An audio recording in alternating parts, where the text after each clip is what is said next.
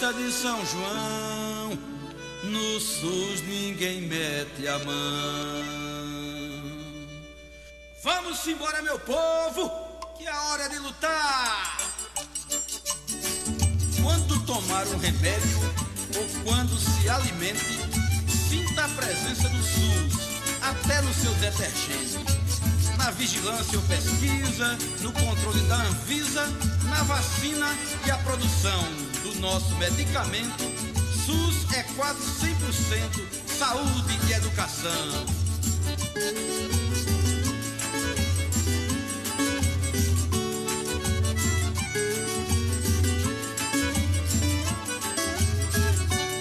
O SUS é meu, também é seu, o SUS é nosso, o SUS é do Brasil é povo como a festa de São João. No SUS ninguém mete a mão. O SUS é povo como festa de São João. No SUS ninguém mete a mão. No SUS ninguém mete a mão. O SUS está presente em nossa vida de tantas formas que você nem imagina.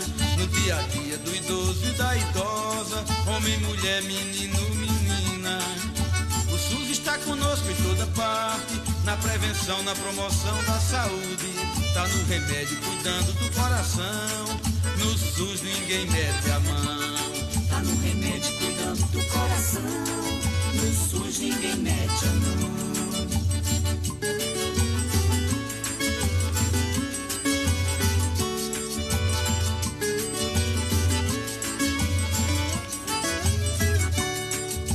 É meu, também é seu, o SUS é nosso. O SUS é do Brasil. O SUS é povo como festa de São João. No SUS ninguém mete a mão. O SUS é meu, também é seu. O SUS é nosso. O SUS é do Brasil. O SUS é povo como festa de São João. No SUS ninguém mete a mão. O SUS é povo como festa de São João. No SUS ninguém mete a mão. No SUS ninguém mete a mão.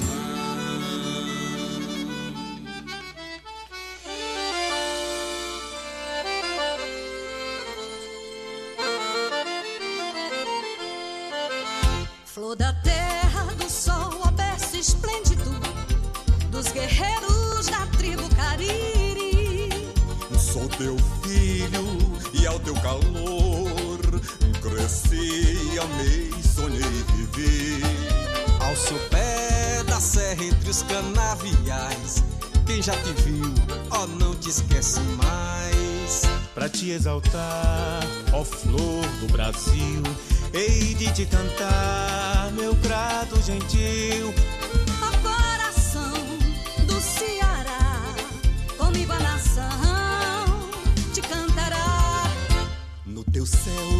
Linda, brilha estrela fugida que há cem anos norteia teu porvir. Grato amado, idolatrado, teu destino has de seguir. Grande e forte como nosso verde mar, bendita sejas, ó terra de Alencar. Para te exaltar, ó flor do Brasil, hei de te cantar, meu grato gentil, ó coração do Ceará. Comigo a nação te cantará.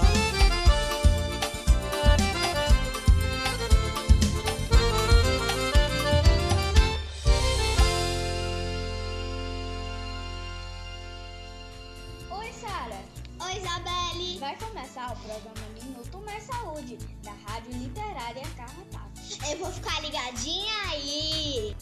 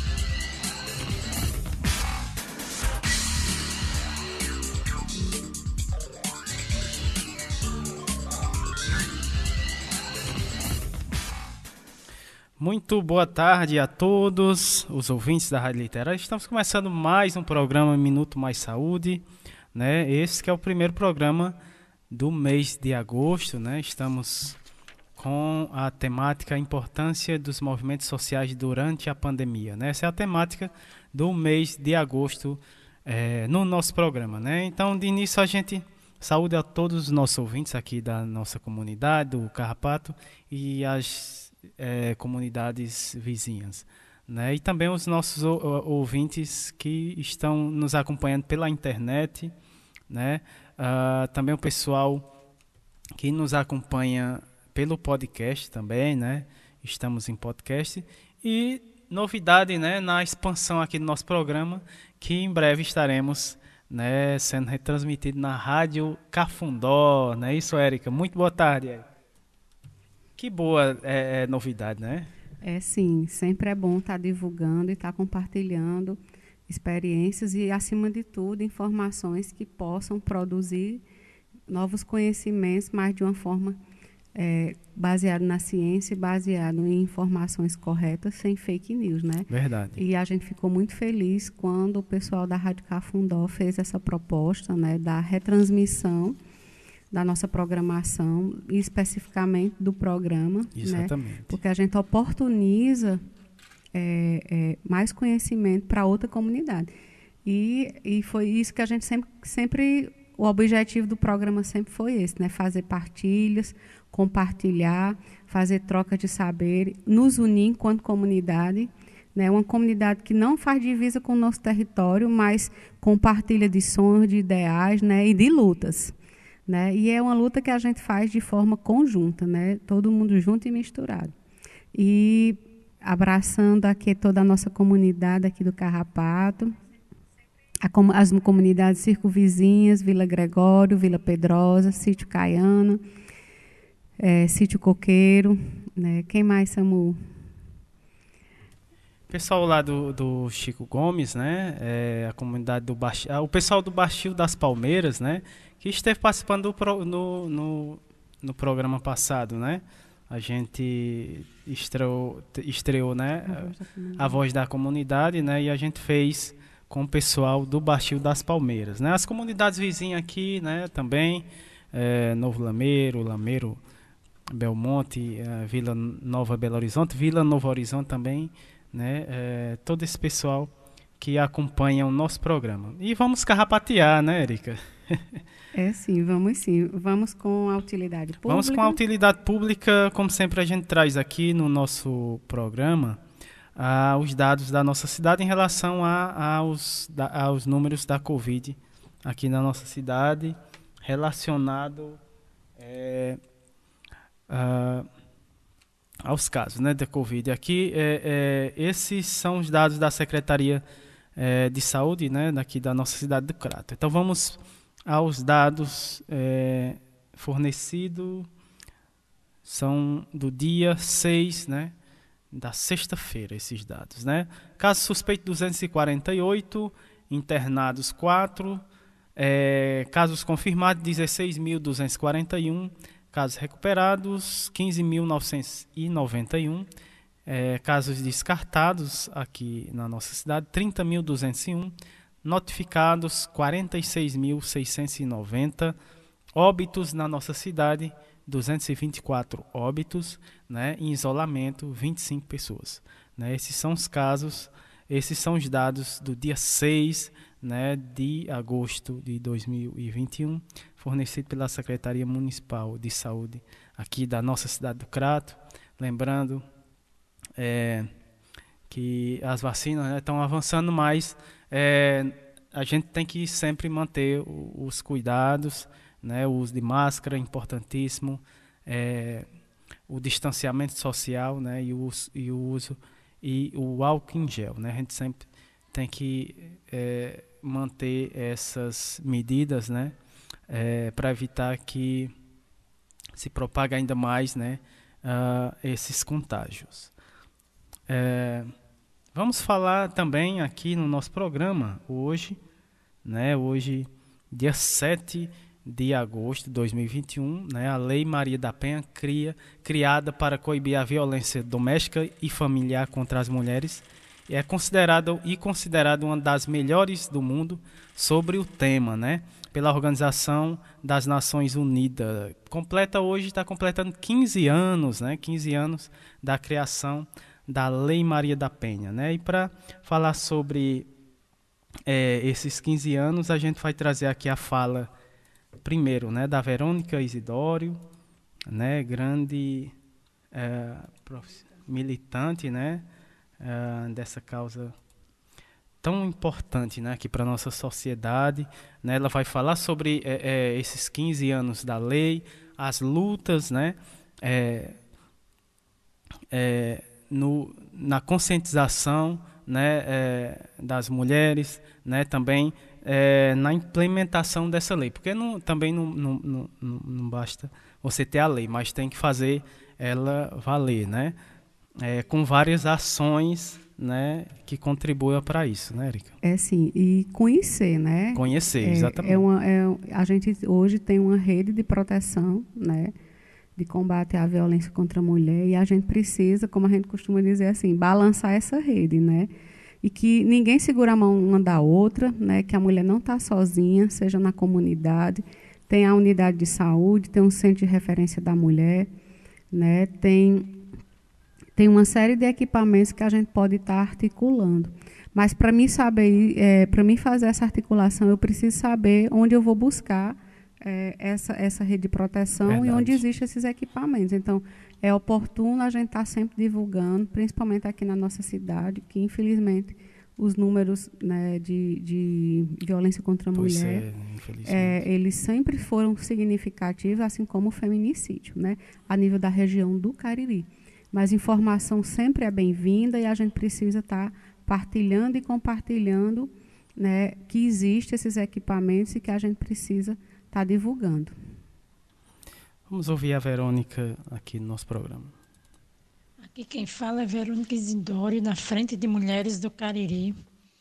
E a gente vem hoje para um pouco celebrar né, os, os 15 anos da Lei Maria da Penha, que para nós é uma, uma celebração muito importante, porque a Lei Maria da Penha vem para dar uma organizada né, nesse processo cruel de violência doméstica no nosso país. E aí a gente hoje tem essa lei que está fazendo 15 anos e que tem tido, um, ao longo desse tempo, tem tido resultados extremamente importantes para o enfrentamento da violência doméstica, né? Então, a gente é, precisa sim celebrar essa data, né, com, com orgulho mesmo de, de, de a gente ter ganha essa batalha né, e ter é, no ordenamento jurídico do nosso país uma legislação específica para enfrentar a violência doméstica. Né. Por outro lado, né, é importante dizer que é, a Lei Maria da Penha, para nós, né, embora seja um instrumento extremamente necessário, fundamental para enfrentamento à violência doméstica, mas a gente precisa dizer que há alguns desafios que a gente precisa superar ainda com relação à lei, né? né? A gente precisa é, ter uma legislação mais ampla para a violência contra as mulheres no geral, né? Para a violência que a mulher sofre no trabalho, para a violência que a mulher sofre no serviço de saúde, para as questões do estupro, né? Que são cometidos por pessoas que muitas vezes a gente nem conhece então, a Lei Maria da Penha não, não é, como é que posso dizer, não cobre né, essas violências que não sejam no âmbito da família, das relações íntimas das mulheres.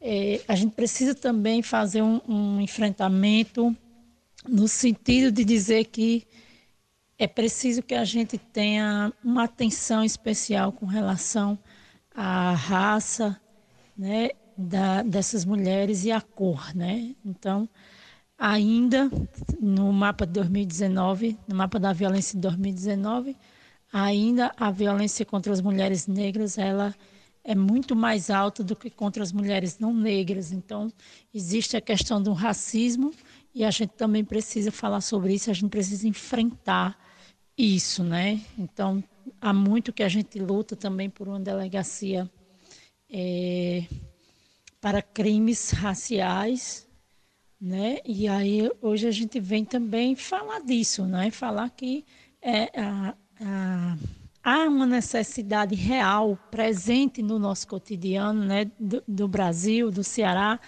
que é ampliar cada vez mais os mecanismos de, de combater e de enfrentar os vários tipos de violência que nós mulheres sofremos, seja na violência doméstica ou não. Então, hoje, é celebrar essa lei, mas reafirmar a nossa luta no enfrentamento a todos os tipos de violência contra as mulheres, né, contra a, a população LGBT e o enfrentamento é, ao racismo como, como pontos significativos da existência da nossa luta. E é o que a gente tem para dizer às mulheres hoje que são vítimas de violência, que estão passando por situação de violência, é que não desista da vontade de um dia se libertar da violência. Né? Busque forças, busque ajuda, que você pode conseguir sair desse ciclo de violência e aí ter uma vida melhor, mais feliz e digna.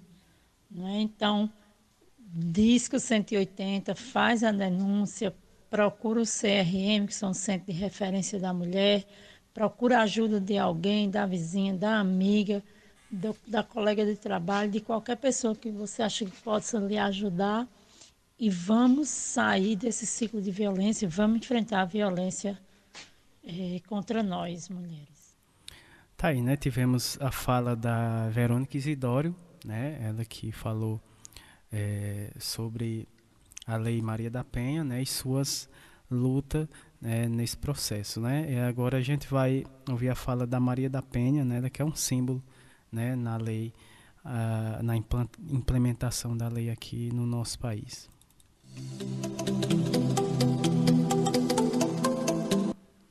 Opa, tivemos um pequeno problema aqui.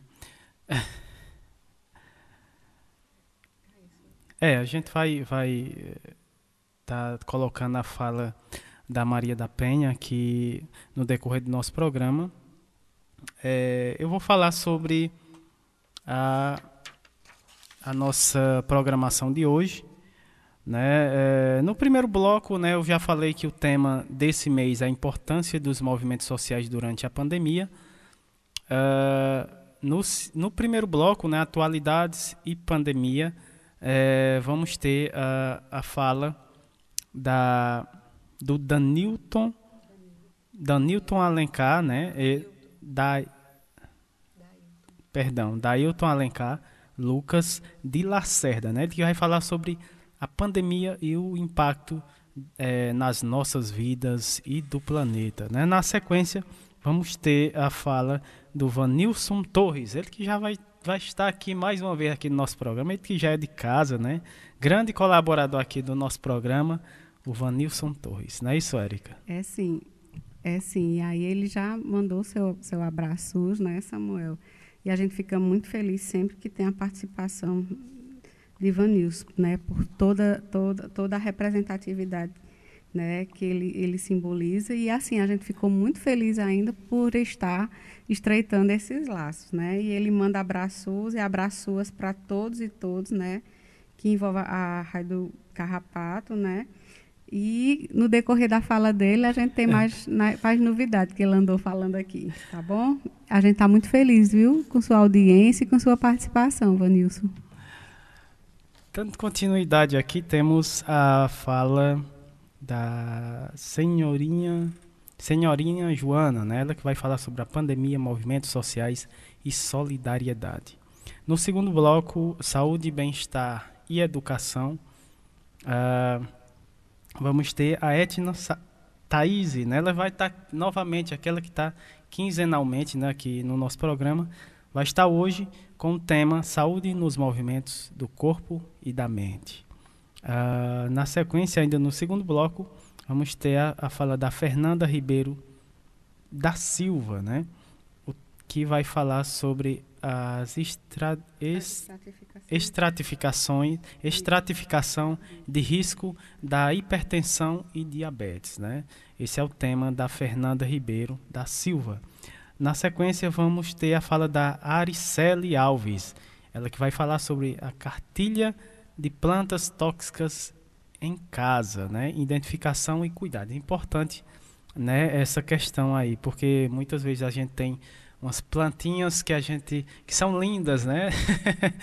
e às vezes elas são perigosas. Então é importante a gente ter esse cuidado, né, né Érica? É sim, assim, e tanto Fernanda quanto Aricele são nossas alunas de residências ah, que, a, bacana. que atuam lá na, na unidade Grangeiro 2, né? E a gente está nessa elaboração de, dessa cartilha. Na verdade, ela já foi concluída, foi encaminhada para a universidade para ter uns trâmites né, da, da questão de, das publicações. E a gente pretende, quando tudo isso for normatizado, né? fazer algumas oficinas, viu, Samuel? Inclusive ah, até bacana. aqui no, no, no, Carrapato. A gente tem aqui no Carrapato locais que vendem e trocam plantas, Sim. então sempre é bom a gente estar tá falando Verdade. e divulgando esse conhecimento. E quando tudo isso estiver também regulamentado, a gente vai publicizar essa cartilha via o Instagram de uma forma que a pessoa pode estar tá baixando e pode ter acesso né, a esse conhecimento teórico. Dando continuidade aqui, eu falei do segundo bloco, né? Agora vamos para o terceiro bloco, momento, arte, cultura, prosa, poesia. Uh, e o projeto RHS que vamos ter hoje, né? O pessoal do Prosa RHS, a turma da rede Humaniza SUS. Também temos quinzenalmente aqui o Nordestinados a Ler, com a Luciana Bessa, né? É, está com a gente quinzenalmente. Hoje teremos é, o projeto Prosa RHS, né? com o Erasmo Ruiz, né? Ele vai falar sobre receitas para uma morte feliz, né? Esse é o tema é, do Prosa RHS aqui no nosso programa com Erasmo Ruiz. É, agora vamos, vamos de abraços, Érica. Vamos de abraços. Érica já está pronta aqui com abraços. Vamos de abraços, né, Érica? É sim, e graças a, a, a esse trabalho, esse abraço está tá se ampliando, né? Que bom. Né? E a gente assim fica muito feliz que, que à medida que vamos desenvolvendo a, as redes, né, colaborativas e afetivas, a gente vai fazendo é, e agregando mais pessoas, né? Então, o nosso abraço mais que especial para a nossa querida Patrícia Silva da Rede HS, o pessoal do movimento da ANEPS, e do Movimento SUS nas ruas, né? para o nosso querido professor Ricardo Cecim, Lohane Solano, Graça Portela, Fiocruz, Rio de Janeiro, a nossa grande parceira, a Rádio Paulo Freire, da Universidade Federal do Pernambuco, o professor Sérgio Aragac, Margarida Pereira, que grande em breve Margarida. temos novidades, né? Exatamente. Andei vendo no Instagram da, da, da rádio. Era uma parceria né, com a Margarida, ela trazendo um projeto muito bacana de empreendedorismo, que vai estar aqui também com, na programação da nossa rádio literária. É, doutor Olivandro, sempre presente, né? Jaqueline Abrantes, Paula Érica, professora Vanderlia Pulga, professor Alcindo Ferla, Ney Vital, né? a unidade de saúde Mutirão lá de Cajazeiras, né? na pessoa de, de a Sandra Honório, das agências de saúde Sandra Honório, Adinalda, Kátia, Gisele, o Cícero, o Gleidson, Daiane, Dona do Carmo, Dona Gorete, Léa, ao professor Itamar Lages, Grande né? professor. E hoje temos uma nova ouvinte, que é Regininha, lá da Caritas de Fortaleza, que eu tive o prazer de me aproximar a partir de um curso né, da Rede Emancipa, que eu me inscrevi, estou participando, e tem os núcleos né, de, de grupos de WhatsApp por estados, regiões. E aí a gente acabou fazendo trocas e estamos aí conversando para possíveis projetos, viu, Samuel? Que bacana. As coisas acontecem assim, às vezes, né, sem a gente nem esperar. Então, assim, fiquei muito feliz, né? Verdade. O universo, quando junta as pessoas que têm, que têm a mesma força, pode, pode, pode promover mudança. Então, a gente tem, tem isso, né? E vamos de... É, antes de, da gente ir para a nossa programação, agora sim, né, vamos ouvir a fala é, da Maria da Penha, né, que ela é um símbolo aqui dessa lei, dessa grande lei da luta, né? É, da lei Maria da Penha. Agora sim. Olá, eu sou a Maria da Penha e gostaria de saudar a todas e a todos que estão me ouvindo. Gostaria de dizer que a Lei Maria da Penha está completando 15 anos e podemos dizer que ela possibilitou uma série de proteções à mulher, o que não era possível antes do advento da lei.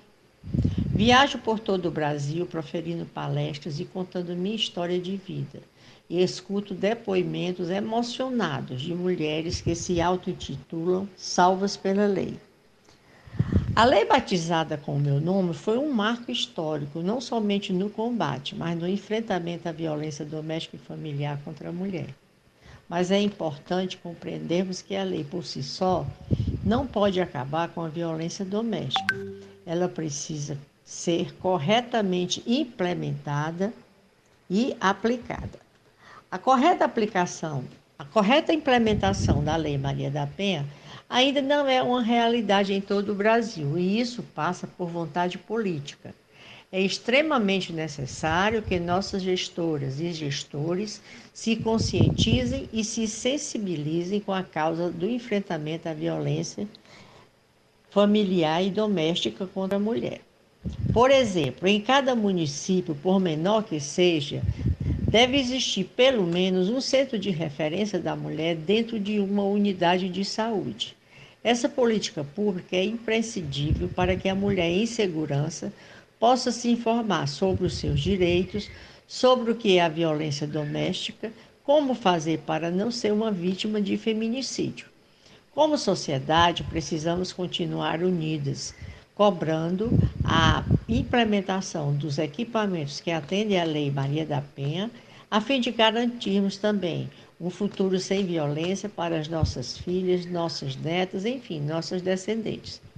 O meu maior legado foi batizar uma lei que veio para resgatar a dignidade da mulher brasileira. Denuncie, não se cale. Lembre-se que quando a violência acaba, a vida recomeça. Um grande abraço a todas e a todos. Tá aí, né? Nesse é, dia de comemoração dos 15 anos da Lei Maria da Penha, tivemos aí o recado da Verônica Isidório e da Maria da Penha, né? Uh, no nosso programa. Dando continuidade aqui no nosso programa, é, como sempre, a gente traz é, a primeira música antes de começar o nosso carrapateado de hoje, né? E a primeira música é do Geraldo Vandrés, né? O nome da música para não dizer que não falei das flores. Linda música.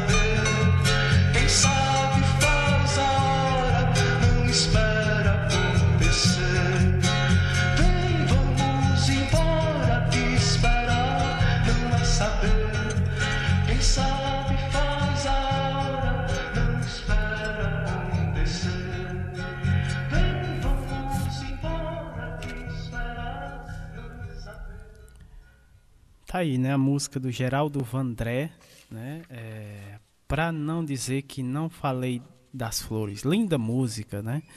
É, e com essa linda música a gente dá início aqui ao nosso carrapateado com o primeiro bloco, atualidades e pandemia. A primeira fala é do Danilton Alencar Lucas de Lacerda. Ele que é graduado em fisioterapia, mestrado em doenças tropicais, doutorado em ciências da saúde, né, saúde coletiva ou saúde pública. Ele que fala de João Pessoa na Paraíba. O tema da fala do Danilton Alencar é a pandemia e o impacto nas nossas vidas e do planeta. Então vamos ouvir a fala do Danilton Alencar. Então seja bem-vindo aqui ao nosso programa. Muito boa tarde. Olá pessoal, como estamos?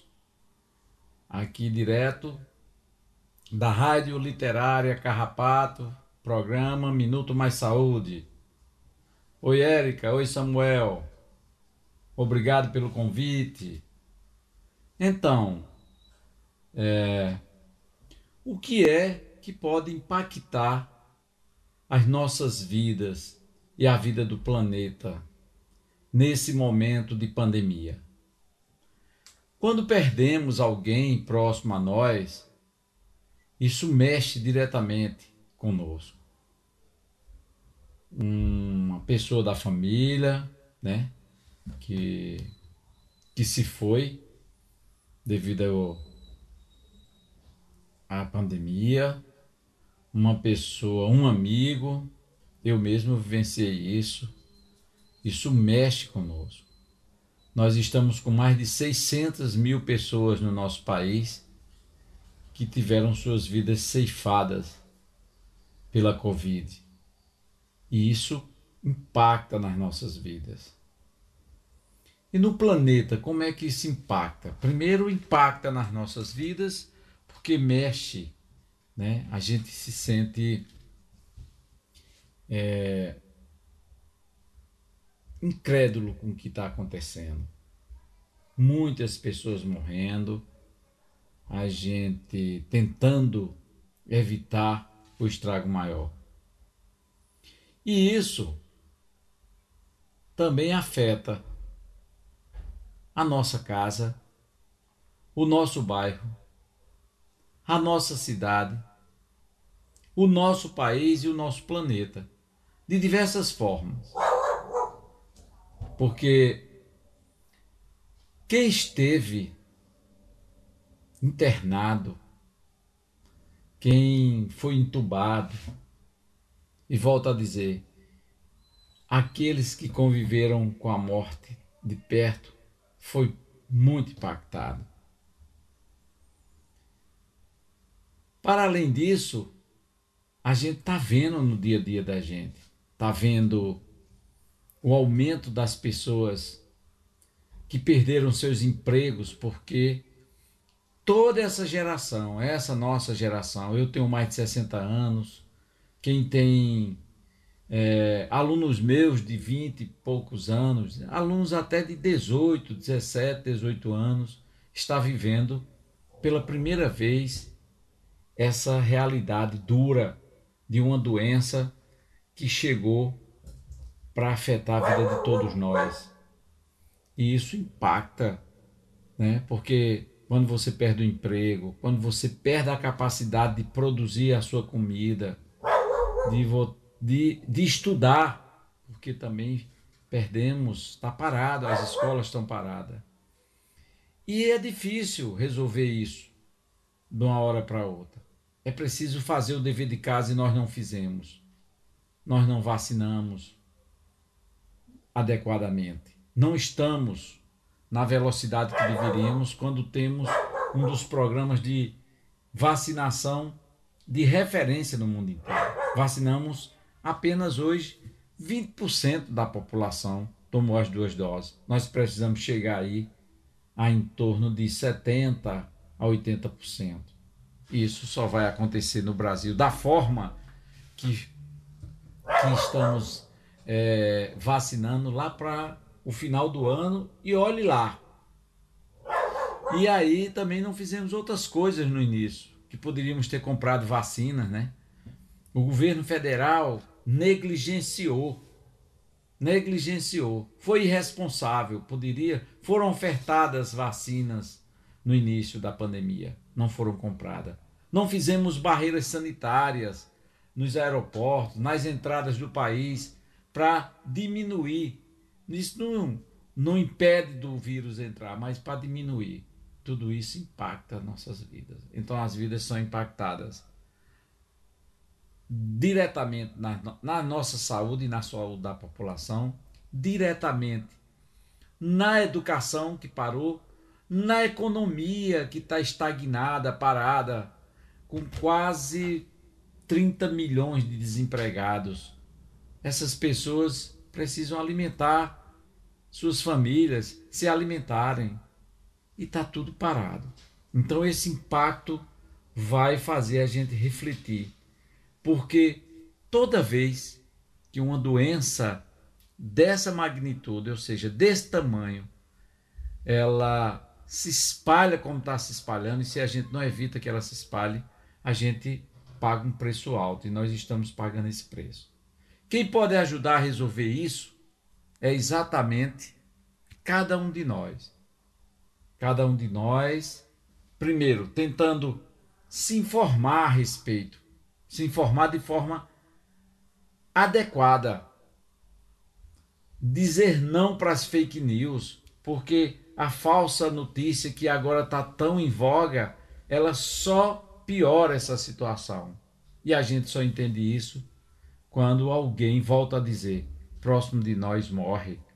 Quando alguém próximo de nós, um familiar, um amigo, é, falece pela doença. Porque o vírus ele não tem asa, ele não tem perna, ele é levado de uma pessoa para outra. A única só tem um remédio para a gente evitar esse impacto nas nossas vidas, esse impacto na vida da nossa casa, do nosso bairro, da nossa cidade, do nosso país e do nosso planeta. É usando primeiro se vacinando e é lutar para reivindicar um direito sagrado que o nosso sistema de saúde, o maior sistema de saúde do planeta, nos permite, que é ter acesso e direito à saúde. E tudo isso vai impactando como uma cascata. Impacta na economia, porque quando a gente não pode trabalhar, a gente não gera também né, a riqueza necessária para que a gente possa se alimentar, para que a gente possa viver. E, e esse impacto ele é, ele é real. Então a gente precisa fazer a nossa parte. E a gente só pode fazer isso, não dá para fazer sozinho, de forma egoísta, ficando em casa. A gente precisa sensibilizar a nossa família para que a gente se envolva com outros que estão nessa cadeia de solidariedade. Outros daquela associação, daquela entidade comunitária, nas, nos movimentos sociais de, de bairro, de igrejas, enfim, qualquer movimento que venha minimizar, ser solidário com aquele que não está tendo acesso à comida, nós estamos aqui no nosso bairro, de três a quatro famílias, nós estamos cadastrando o nosso movimento de bairro. Nós cadastramos 67 famílias para fazer uma campanha de solidariedade. Para distribuir cesta básica, porque quem tem fome tem pressa. E aí, para encerrar, eu gostaria de dizer que esses esse impacto dessa pandemia na nossa vida, na vida do planeta, precisa ser é, mitigado pela nossa consciência de cidadão, pela nossa consciência política, pela nossa capacidade de ser solidário, pela nossa capacidade de ajudar o próximo. Vamos fazer isso para que a gente passe por essa experiência que mexeu com as nossas vidas e está mexendo com a vida do nosso bairro, da nossa cidade, do nosso país, do nosso planeta. Espero ter ajudado de alguma forma.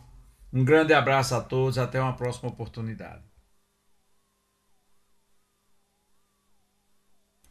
Tá aí, né? Tivemos a fala do Danilton Alencar, da Hilton Alencar, Lucas de Lacerda, né? Que falou sobre a pandemia e os impactos é, na nossa vida e do planeta, né?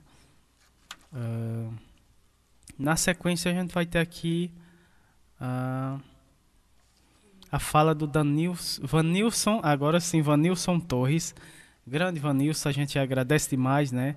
A sua colaboração aqui no nosso programa. Está hoje novamente aqui colaborando com a gente. Ele quer, faz parte da coordenação nacional do Movimento Nacional de população em situação de rua, uh, coordena também coordenação né, desse movimento no Rio Grande do Norte, membro da coordenação no Nordeste também, né, do, e também Conselho Nacional de Saúde pelo uh, Movimento Nacional de População em Situações de Ruas. Ele que fala lá da cidade de Natal, no Rio Grande do Norte, o tema da fala do Vanilson, a população em situação de ruas e sua organização em meio à pandemia. Né? Antes, temos abraços aqui, né? Ele manda um abraços e abraços para todos, todas e todes e todos que ouvem a Rádio Literária Carrapato e a todos que irão ouvir, né? Um grande abraço uh, para o nosso amigo Vanilson Torres. Temos, temos outro recadinho dele? Tá Sim, é, exatamente. Temos, temos outro recadinho aqui do Vanilson, que é o seguinte, né? É dia 19 de agosto, né?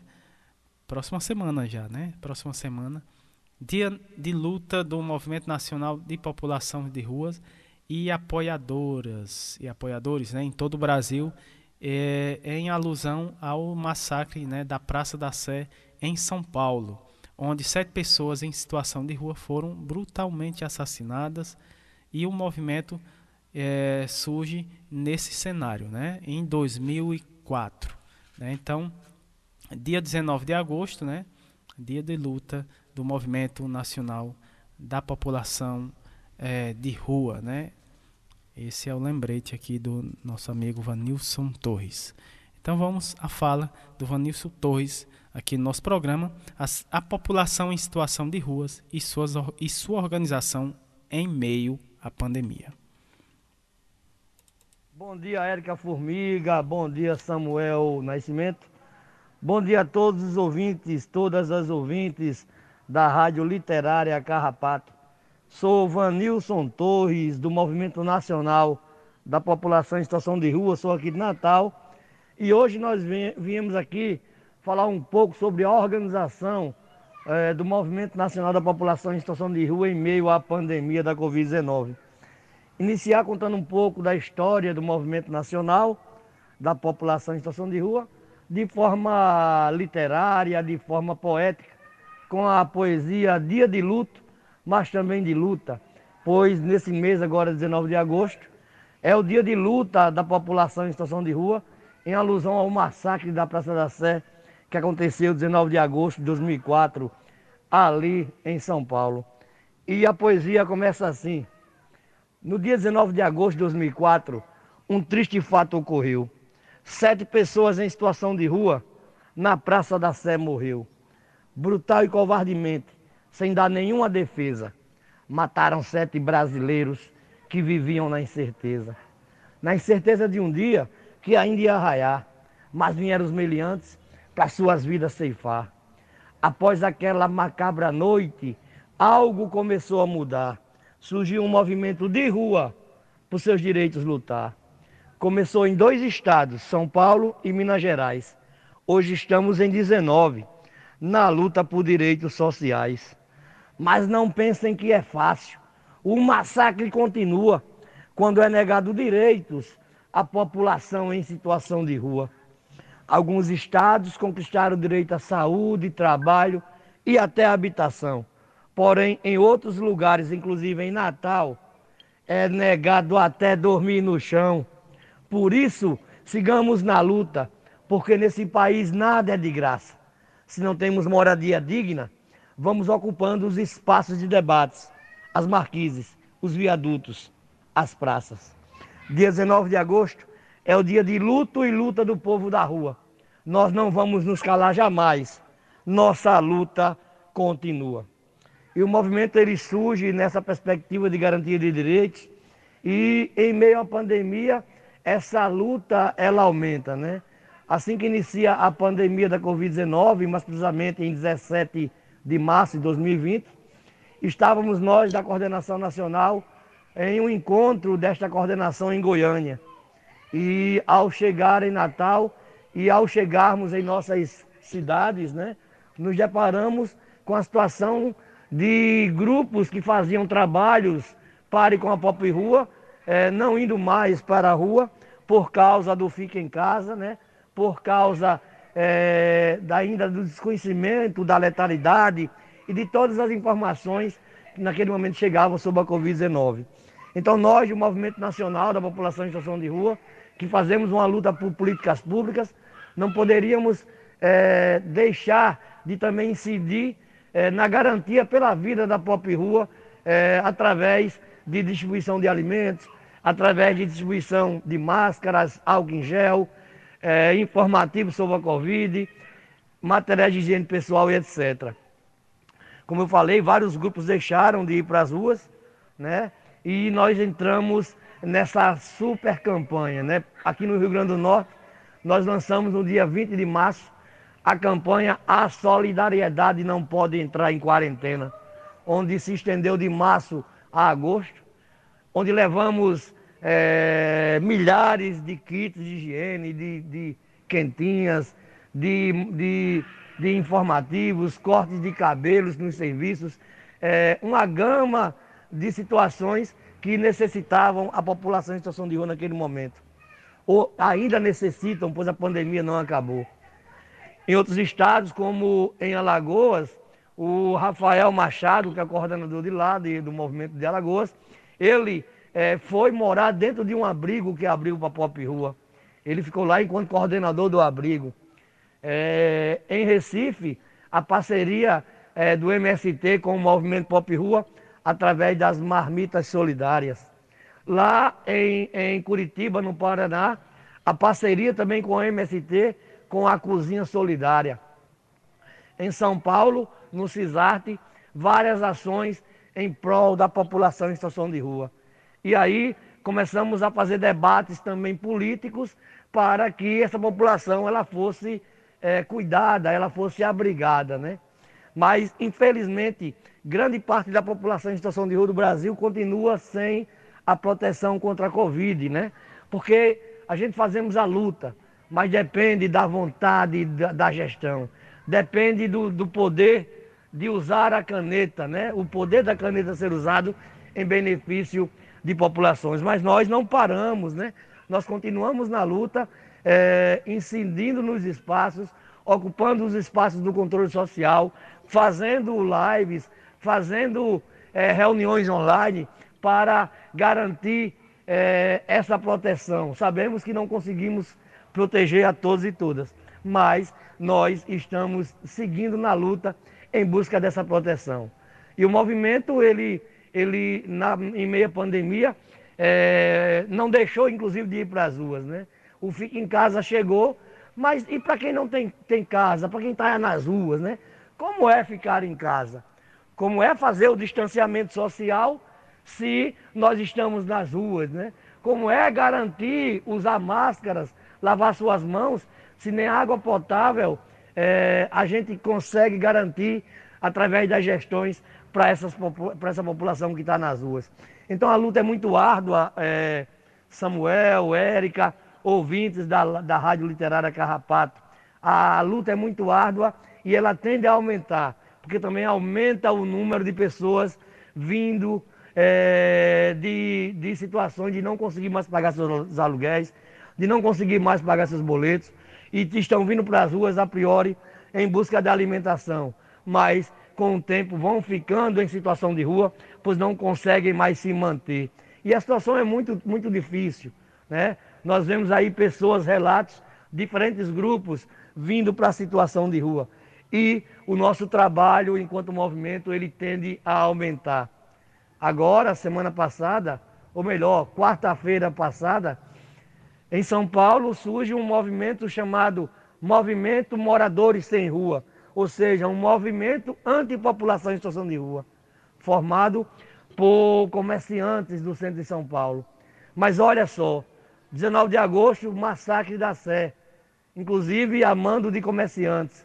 E no, no mesmo mês, 19 de agosto de 2021, comerciantes fazem, é, criam um movimento antipopulação em situação de rua, é, dizendo que eles têm direito à cidade enquanto comerciantes.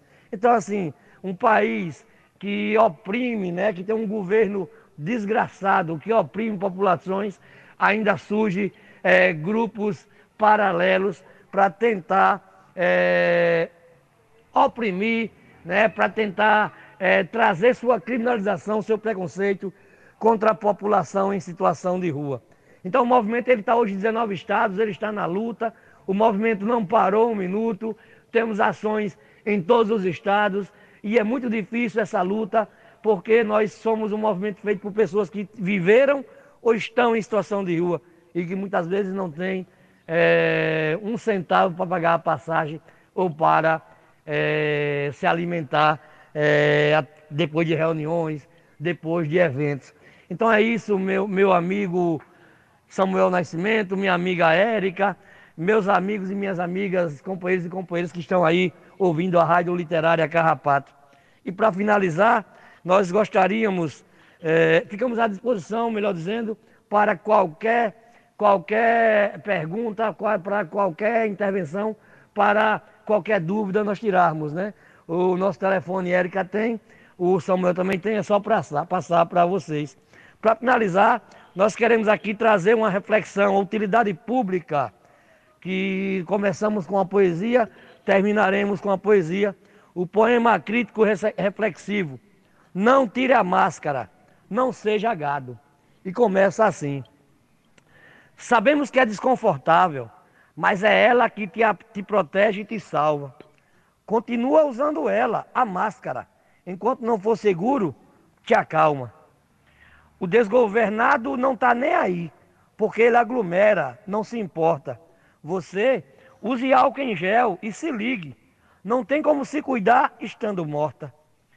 Você sabe quem é um tal de Queiroga? Foi assim que o próprio vírus perguntou. E quer determinar não mais usar máscaras. Quem já se vacinou ou pela Covid infectou. Mesmo a ciência reafirmando e dizendo que houve vários, já vários casos de reinfecção. Não sejam gados indo para o matadouro. Ele tem um projeto de morte morte da nação. Motociatas, aglomerações, discurso de ódio, tudo isso faz parte do projeto de extermínio. Seja inteligente e não caia na do Messias. Valorize a vida, não seja bolsomínio. Para finalizar, uma coisa eu quero te dizer: não é momento. A máscara é seu amparo. Se é para tirarmos algo de mim, de você, do Brasil, algo prejudicial, que seja Bolsonaro. Agradecer mais uma vez é, a Rádio Literária Carrapato por mais essa oportunidade. E é isso. Sigamos nas lutas e nas resistências. Nada foi de graça para nós. O não nós já temos. Vamos sempre em busca do sim. Só as lutas mudam a vida. MNPR Brasil, a luta continua. Muito obrigado. Tá aí, né? Uh, linda mensagem, né, do Vanilson Torres. É, ele que é do Movimento Nacional é, das Populações em Situações de Ruas, né? Deixou o seu recado, importantíssimo recado para nós ouvintes, né? Temos, Érica, temos aqui mais um abraços, né? Ouvinte novo ouvinte nova, né? Na verdade. É sim, é abraços e abraços, que segundo o Vanil está sempre assim, nos ensinando. E né? abraçuas, né?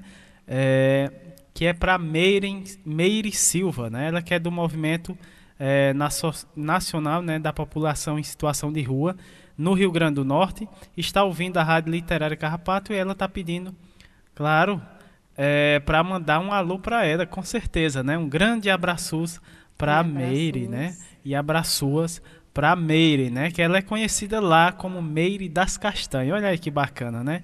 Ela que mora lá na rua Princesa Isabel, na Cidade Alta, lá em Natal. Que bacana, Meire. Gratidão por sua é, audiência aí, né? Tá na escuta aqui do nosso programa. Dando continuidade aqui, temos mais fala no, no no primeiro bloco, né? Agora a fala da senhorinha, senhorinha Joana, né? Ela que é execu executiva nacional do Movimento de Trabalhadoras e Trabalhadores por Direitos, né? MTD. Uh, estudante do curso de História da UFPE, né? Peixinhos, fala da, da cidade de Peixinhos, né? Peixinhos, lá em Olinda, no Pernambuco, né? Essa a, o, o, nome, o bairro né, que ela mora é em Peixinhos, na cidade de Olinda, no Pernambuco. Uh, o tema da fala da Joana, pandemia, movimentos sociais e solidariedade. Vamos ouvir a fala da senhorinha Joana. Oi, gente, tudo bem? Eu sou senhorinha Joana, sou da comunidade de Peixinhos, que fica na cidade de Olinda, aqui no estado de Pernambuco. Sou militante do Movimento de Trabalhadoras e Trabalhadores por Direitos, o MTD, que é uma organização composta por mulheres, homens, jovens, crianças, né, em sua maioria negra, que desenvolve uma série de atividades nas periferias desse Brasil. A gente já está aí em mais de 15 estados do nosso país desenvolvendo esses trabalhos de organização popular, de organização social. E durante esse momento de pandemia, o MTD né, junto com diversas outras organizações sociais, como a Marcha Mundial das Mulheres, o Levante Popular da Juventude, é, o Movimento Trabalhadores Rurais Sem Terra, é, passou a desenvolver uma série de ações através de uma política permanente de solidariedade, né, tentando garantir aí um processo de formação, conscientização é, e ação prática nos territórios onde a gente está inserido na perspectiva de ajudar o povo a se proteger do vírus, a enfrentar essa grande crise econômica né, que se intensificou ainda mais com a pandemia do coronavírus. A gente sabe que o país vem vivendo um, uma grande crise é, muito antes da pandemia, mas claro que a partir desse momento né, de grande contágio de vírus, da necessidade de fazer isolamento social, né, Hoje no país a gente vive um momento onde a gente tem 14, mais de 14 milhões de desempregados, né? Então, significa que isso se intensificou ainda mais, né, com esse advento da pandemia do coronavírus. E nós, movimentos sociais, né, organizações comunitárias, nos juntamos na perspectiva de desenvolver é, campanhas né, de solidariedade que pudessem minimizar os impactos dessa crise na vida do nosso povo, na vida da classe trabalhadora. E o MTD, aqui na comunidade de Peixinhos, é, começou a se articular através de um mecanismo que a gente chama de coordenação comunitária, onde seis pessoas, né, seis lideranças da comunidade se uniram, é, se dividiram entre territórios, né, é, na perspectiva de cobrir o bairro como um todo e a partir de diversas reuniões de planejamento, a gente fez um, um processo que a gente chama de cartografia social, é, desenhar né, um mapa da, da comunidade, identificando as potencialidades, as fragilidades, os recursos materiais, os recursos humanos que, que a comunidade possui, na perspectiva de fazer um processo de organização, organização onde a gente juntasse é, o máximo o máximo de gente da comunidade na verdade, onde a gente juntasse. Para nos organizar em torno da coordenação comunitária, inicialmente nós identificamos é, algumas lideranças né, da comunidade, algumas pessoas que já tinham um papel de referência dentro do próprio bairro, e aí a gente tentou buscar um, um grupo que fosse bem diversificado, bem que tivesse representatividade de vários segmentos dos moradores, então a gente é, chamou juventude, é, os jovens do passinho, os jovens do pagode, mulheres negras, é, pessoal da religião de matriz africana, evangélicas. Então foi um grupo onde a gente identificou é, a diversidade né, da população da comunidade de Peixinhos, que pudesse de fato é, exercer uma função de representatividade da nossa comunidade. Esse grupo a gente chamou de coordenação de regiões, né? Então, cada pessoa que estava inserida nesse grupo tinha um papel de coordenar uma região.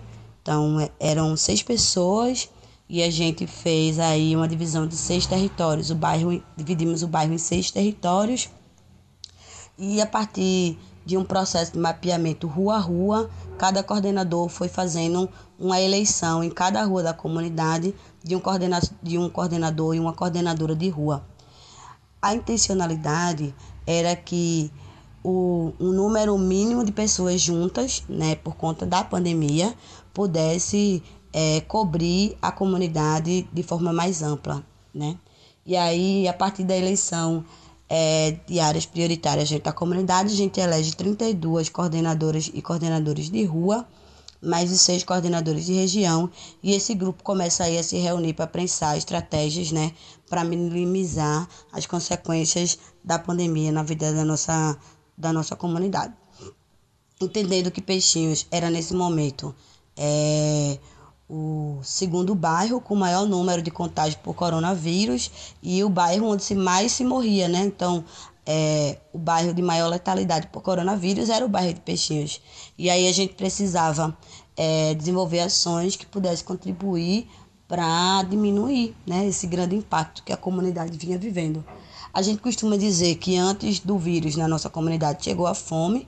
A gente sabe que é, os polos centrais da área urbana foram os polos onde começaram a ter os, os contágios por coronavírus. Então, os bairros né, da Beira-Mar de Olinda, de Boa Viagem, os bairros centrais, onde está mais concentrada a classe média, é, apareceram os primeiros casos, mas, é, em contrapartida, a crise econômica se intensificou muito mais é, nos bairros periféricos. Né? Então, a trabalhadora doméstica, o, o trabalhador autônomo, né, as pessoas que, em sua maioria, estão no setor informal do trabalho, perderam suas fontes de renda. Então, dessa forma, é, a fome chegou primeiro que o vírus dentro das comunidades.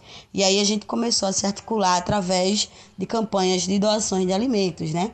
E aí a gente chama que era um processo de é, solidariedade endógena e externa também, no sentido de que a gente fazia arrecadação de alimentos dentro da própria comunidade para fazer a doação para outras pessoas da comunidade que não tinham naquele momento sua alimentação garantida.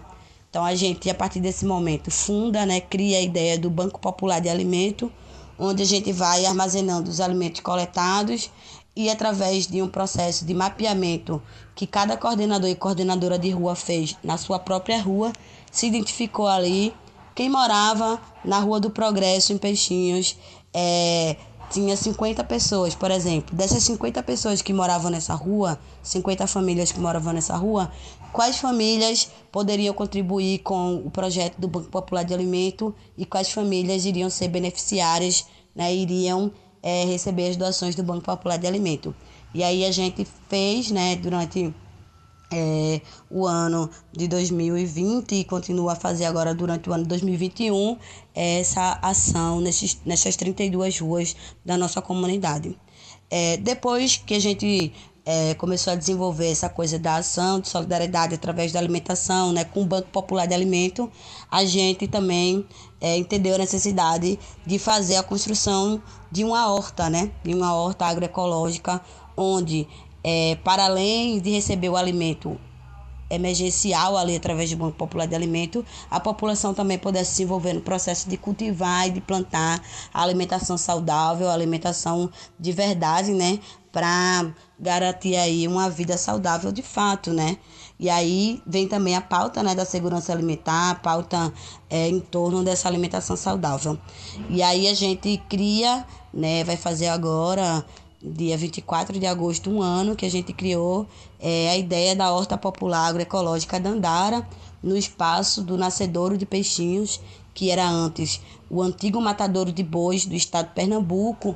Depois do fechamento do matadouro, esse espaço é, foi ressignificado e ocupado por é, grupos musicais, por bandas e por grupos que trabalhavam com criança, adolescente, com saúde, com mulheres de dentro da comunidade. E aí passa a ser chamado é, de Nascedouro. Né? E tem um poeta, Auriosvaldo, aqui na comunidade Peixinhos, que diz: esse espaço anti-matadouro de bois, hoje que posto doravante, passa a ser chamado de Nascedouro da cultura popular. E aí a horta agroecológica Dandara vai ser implantada no, no espaço desse nascedouro em articulação com diversas outras organizações né, da nossa comunidade. Marcha Mundial das Mulheres, Ocupação Dandara, Centro Sabiá, MST, Biblioteca Multicultural Nascedouro, MTD, ou seja, uma série de, de sujeitos né, e organizações é, sociais, políticas da nossa comunidade depois que a gente deu esse primeiro passo, né, em torno das ações de solidariedade relacionadas à alimentação, aí a gente viu que precisava, né, é, de alguma forma contribuir para que o contágio por coronavírus ele fosse diminuído, né? Então, no nosso bairro, por exemplo, as pessoas continuavam é, na rua, bebendo, não usavam máscaras, né? Então, assim, a maioria das famílias não tinha condições de fazer o isolamento social de forma adequada, porque, por exemplo, oito pessoas morando numa casa de um vão. Né? Então, como é que faz isolamento social? As pessoas é, viviam a vida da rua, né? viviam a vida pública e a vida é, privada é, da mesma forma, né? Como se o vírus ele não tivesse existindo, de fato, dentro da nossa comunidade. E aí é, a gente fez uma, uma formação, né? Que a gente chamou de agentes populares de saúde, onde é, a gente fez aqui em Peixinhos uma turma com 22 pessoas e aí a gente fazia um processo de estudo de coisas básicas, né? De, de entender o que era o vírus, como o vírus funcionava dentro do nosso corpo, quais as formas de prevenção né, em relação ao vírus, como lavar a mão, como usar a máscara, como higienizar a máscara, a importância né, desse uso, dessa higienização da máscara.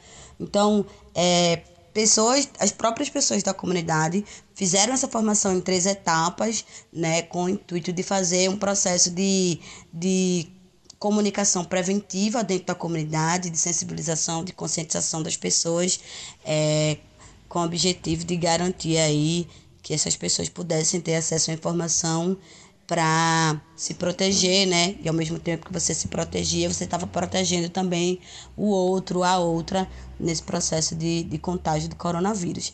E aí, é, os agentes populares de saúde começaram a atuar dentro da comunidade, né, é, fazendo esse processo de sensibilização, de conscientização, e também começou a atuar nas comunidades adjacentes, nas comunidades vizinhas, né, a comunidade de Aguazinha, onde tinha um antigo lixão, a comunidade de Sítio Novo.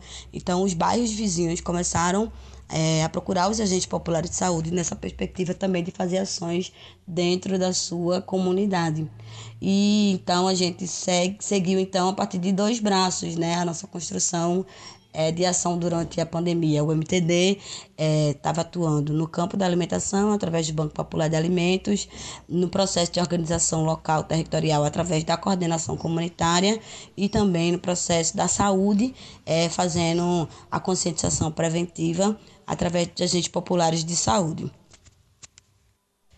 Então, aqui em Peixinhos, a gente percebeu a importância né, da organização comunitária, dos movimentos sociais, do processo coletivo de construção de alternativas para a realidade que a gente estava vivendo nesse momento tão difícil né, de pandemia. E hoje é, a gente já consegue mobilizar um número muito maior de pessoas do bairro em torno dessas ações. Né? A gente tem um grupo que trata especificamente do Banco Popular de Alimentos é, com 120 famílias. É, a gente tem uma coordenação comunitária que já está com mais de 80 pessoas envolvidas nesse processo. Né? E aí, assim, para a gente é a prova cabal, né? Que dentro da diversidade o povo encontra respostas e saídas, né? Para a situação em que se encontra ali, para a situação em que está experimentando. Então, para nós do movimento Trabalhadoras e Trabalhadores por Direitos se construir, né, se constituir enquanto movimento, enquanto organização, é, dentro de um território tão importante com o histórico de luta que tem a comunidade de Peixinhos, é, foi desafiador nesse momento de pandemia, mas ao mesmo tempo muito gratificante, porque a gente pôde perceber é, a potencialidade né, que tem é, as alternativas coletivas encontradas pelo povo para sair de momentos de grande crise, né? E aí a gente deu exemplo nesse processo. Hoje, a experiência que a gente viveu em Peixinhos, ela está sendo implementada em vários outros locais, né? Diversos outros estados do nosso país está fazendo agente popular de saúde, está fazendo banco popular de alimentos, está fazendo coordenação comunitária. Então, acho que a luta do povo mostra-se como exemplo, né, em todos os momentos, sobretudo nesses momentos de crise. É, a gente agradece sua fala, senhorinha, e assim, muito bom, muito rico essa experiência que você traz de possibilidades reais, né? Aquilo que a comunidade quando ela se junta, quando ela move, ela promove mudança, né? E quando existe isso, que é uma experiência que ela é propagada em outros estados, em outras regiões, né, potencializa muito, né, porque é isso que a gente sempre quer escutar, né, quando a gente monta toda uma programação dentro de um, de um tema geral, a gente sempre procura trazer experiências reais, experiências que são possíveis, né, que comunidades de outros lugares do, do país, a gente escuta várias comunidades, né, mas a gente também escuta pesquisa, a gente escuta a ciência, né, então esses, esses entrelaçamentos que a gente sempre tenta promover aqui dentro da nossa programação. E muito feliz pelo seu contato, né, dizer que foi, foi, através do professor Itamar Lages, né, que eu cheguei até você e você chegou. E aí depois que, que a gente chega, a gente já, já constrói uns laços e, e vamos criando possibilidades de, de, de redes colaborativas, né, afetivas, de trocas de saberes. Então, assim, ficamos muito felizes com sua fala, com seu contato, e que a gente possa estar tá tendo sempre a sua participação para fazer essas trocas de conhecimento, né? E vamos seguir, Samuel? É, com a fala da, da senhoria Joana, né, lá da comunidade de Peixinhos, em Olinda, na cidade de Olinda, no Pernambuco, manda, aproveitando, mandando um grande abraços e abraçuas para a comunidade de Peixinhos, né. É, a gente encerra o primeiro bloco, né, e vamos de música. A próxima música é do Marcelo Genesi, o nome da música é Felicidade. Já já a gente volta com o segundo bloco.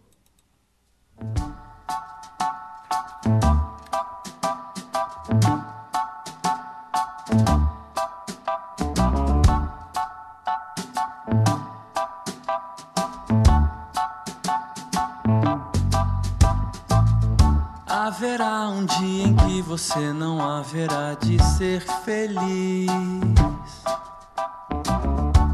tirar o ar, sem se mexer, sem desejar, como antes sempre quis. Você vai rir sem perceber. Felicidade é só questão de ser. Quando chover, deixa molhar pra receber o sol quando voltar. Lembrará os dias que você deixou passar sem ver a luz. Se chorar, chorar é vão, porque os dias vão pra nunca mais.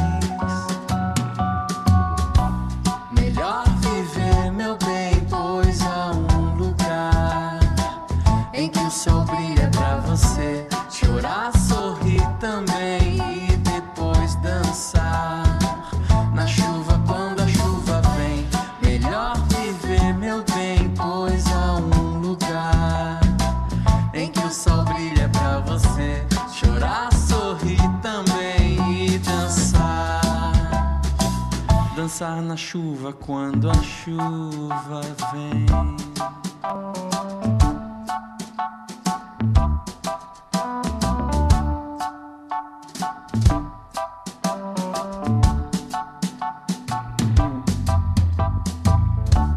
Que as coisas pesam mais do que a gente acha que pode aguentar. Nessa hora fique firme, pois tudo isso logo vai passar. Você vai rir sem perceber. Felicidade é só questão de ser. Quando chover, deixa molhar pra receber o sol quando voltar. Melhor viver, meu bem, pois há um lugar em que o sol brilha pra você. Chorar,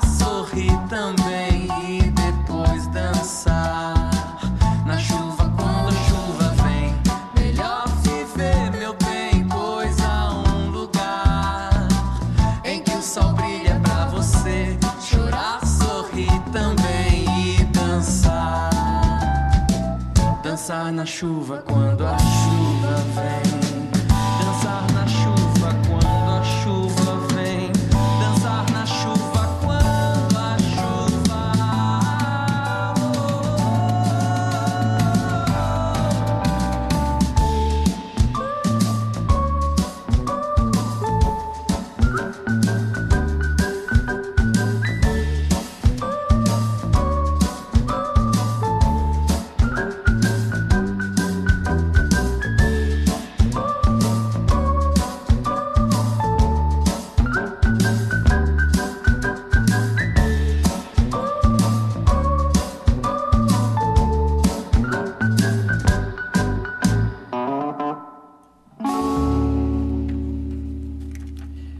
Estamos de volta com o segundo bloco do programa Minuto Mais Saúde. Segundo bloco, né? Saúde, bem-estar e educação. É, abrindo esse segundo bloco, vamos ter a participação dela, né? Etna Thaís, mais uma vez aqui no nosso programa. Ela que está com a gente quinzenalmente. Já faz parte do programa, já é de casa.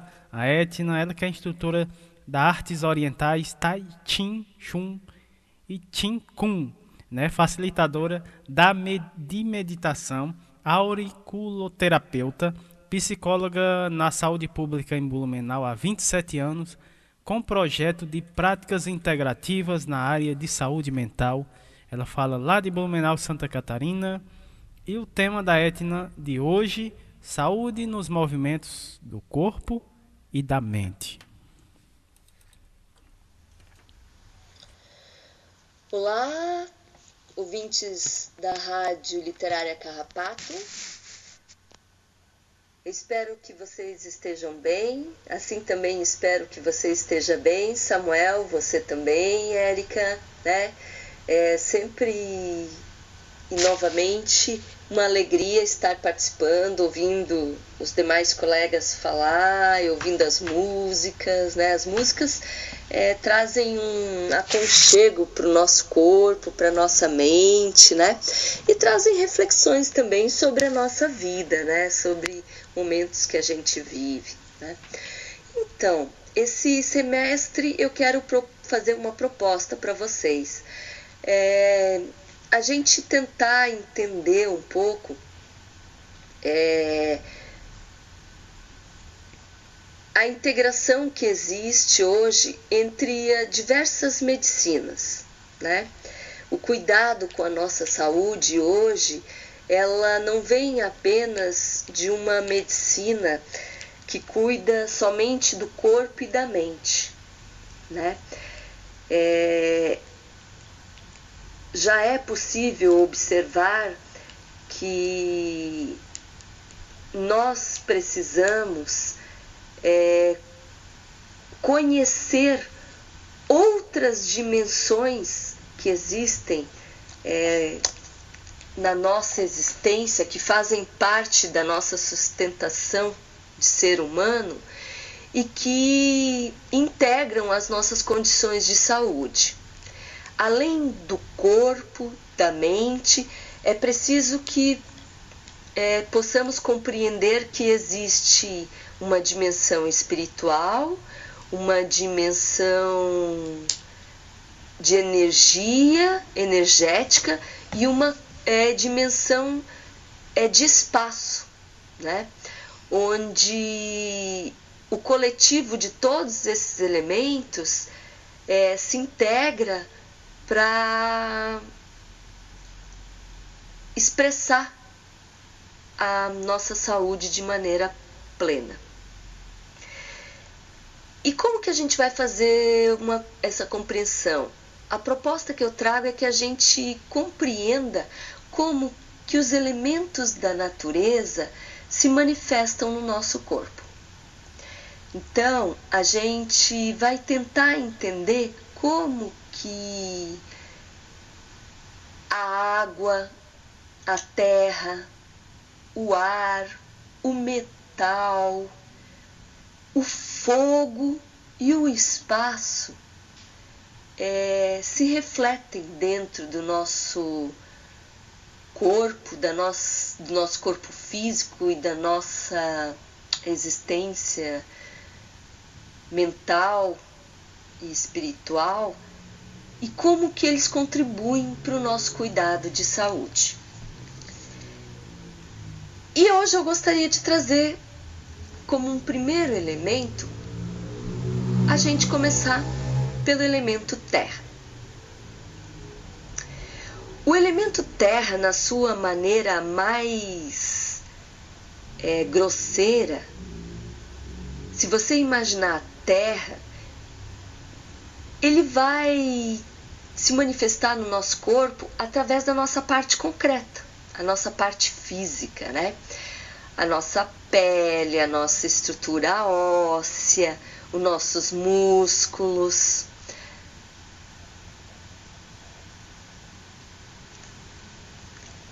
a unha, o nosso cabelo.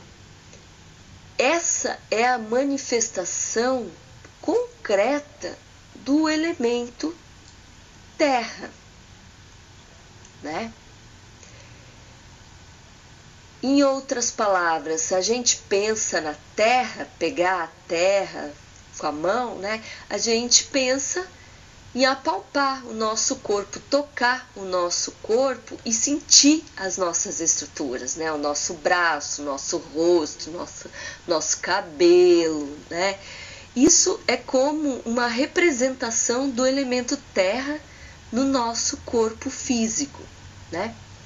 E o que, que acontece quando a terra fica seca demais? É? A terra fica dura, né? terra fica rígida, esfarela, né? A gente às vezes não consegue é, fazer um buraco, colocar a mão ali, né? Assim também acontece com o nosso corpo físico. Né? Quando nós ficamos muito tensos, preocupados, o nosso corpo também fica rígido. E às vezes uma parte do corpo a gente não consegue nem mover, e quando move, dói. É? Às vezes a gente bate, tá duro ali, né? É, esse é o reflexo de quando a terra é, está rígida demais. Né? E daí nós vamos estar falando de uma qualidade, de uma característica do elemento terra que se manifesta de um modo muito sutil no nosso, na nossa existência humana. É a nossa forma de expressar a nossa estabilidade, a nossa segurança, a nossa firmeza. Quando nós somos rígidos demais, nos nossos pensamentos, nas nossas atitudes. Nós somos como uma terra seca. Nós somos duros, nós somos tensos. E a tensão em exagero nos causa sofrimento. Seja o sofrimento físico seja o sofrimento emocional. Quando nós não conseguimos ter capacidade de observar, de ser flexível, de fazer transformações na maneira de perceber a nossa vida, insistimos às vezes condutas e atitudes que já nos machucaram nós temos a tendência a adoecer. Adoecer fisicamente por causa das tensões, através das dores, né? Dores musculares, dores nas articulações, às vezes um órgão não funciona direito, né? O nosso fígado não filtra os alimentos, os líquidos direito, né? Nosso rim não filtra, não, a gente não consegue é, colocar para fora o que nós não precisamos mais, né? a gente fica inchado. O nosso pulmão não consegue exercitar a sua capacidade de respiração, né? o movimento das nossas pernas ficam endurecidos. Né? Então, essa é uma expressão do elemento terra quando o elemento terra está em desarmonia no nosso corpo. Né? Assim é que acontece também com o elemento terra no chão, no solo. Né? E o que nós precisamos então para transformar, né? É, quando, quando que a terra está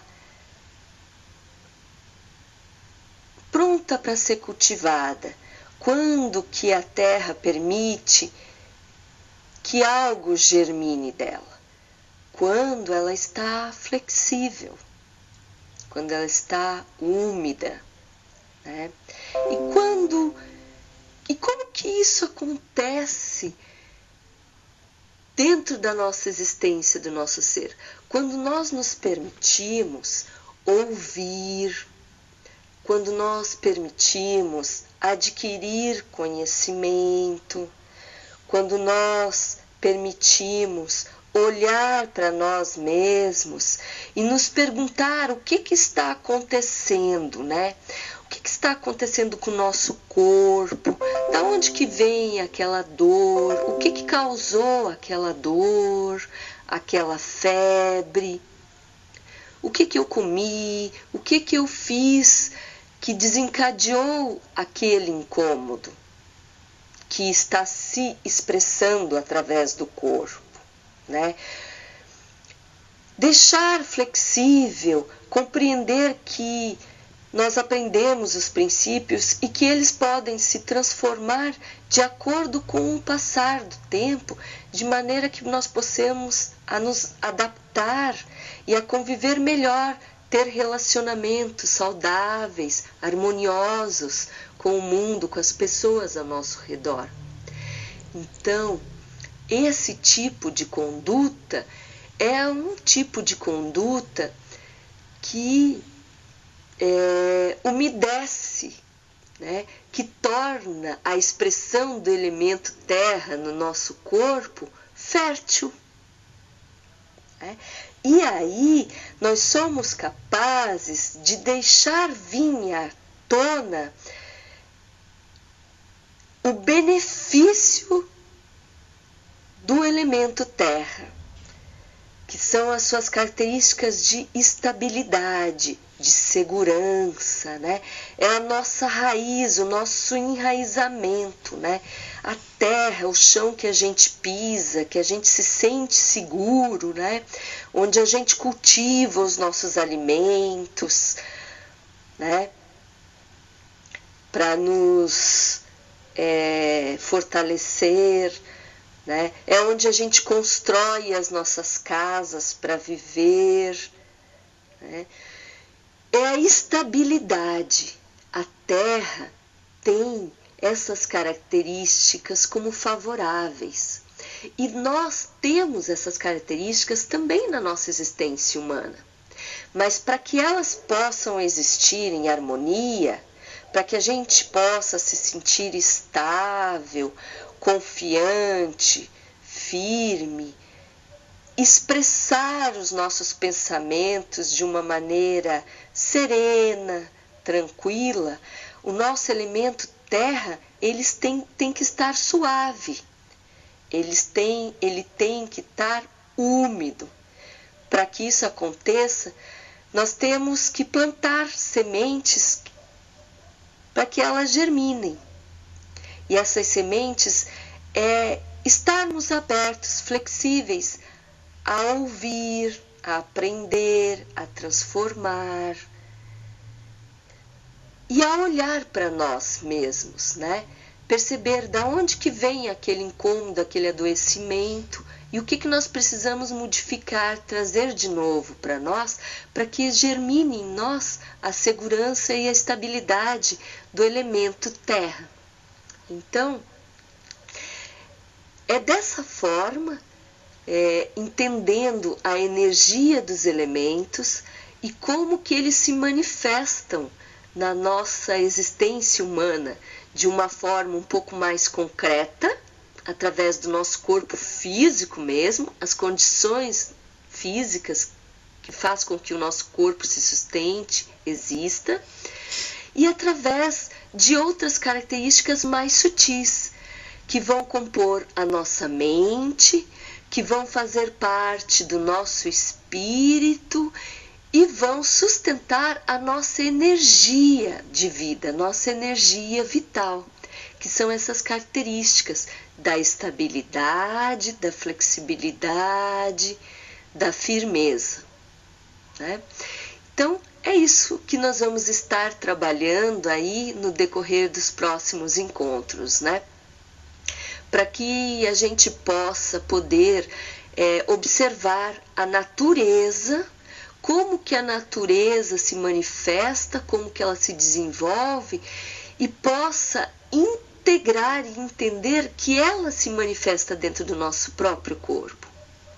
E que se a natureza se recupera, é, se restabelece, nós também temos essa condição de nos recuperar e de nos restabelecer com as nossas condições de saúde.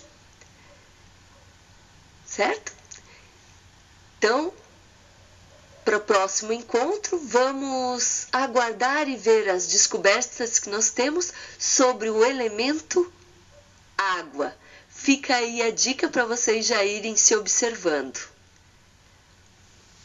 O elemento água.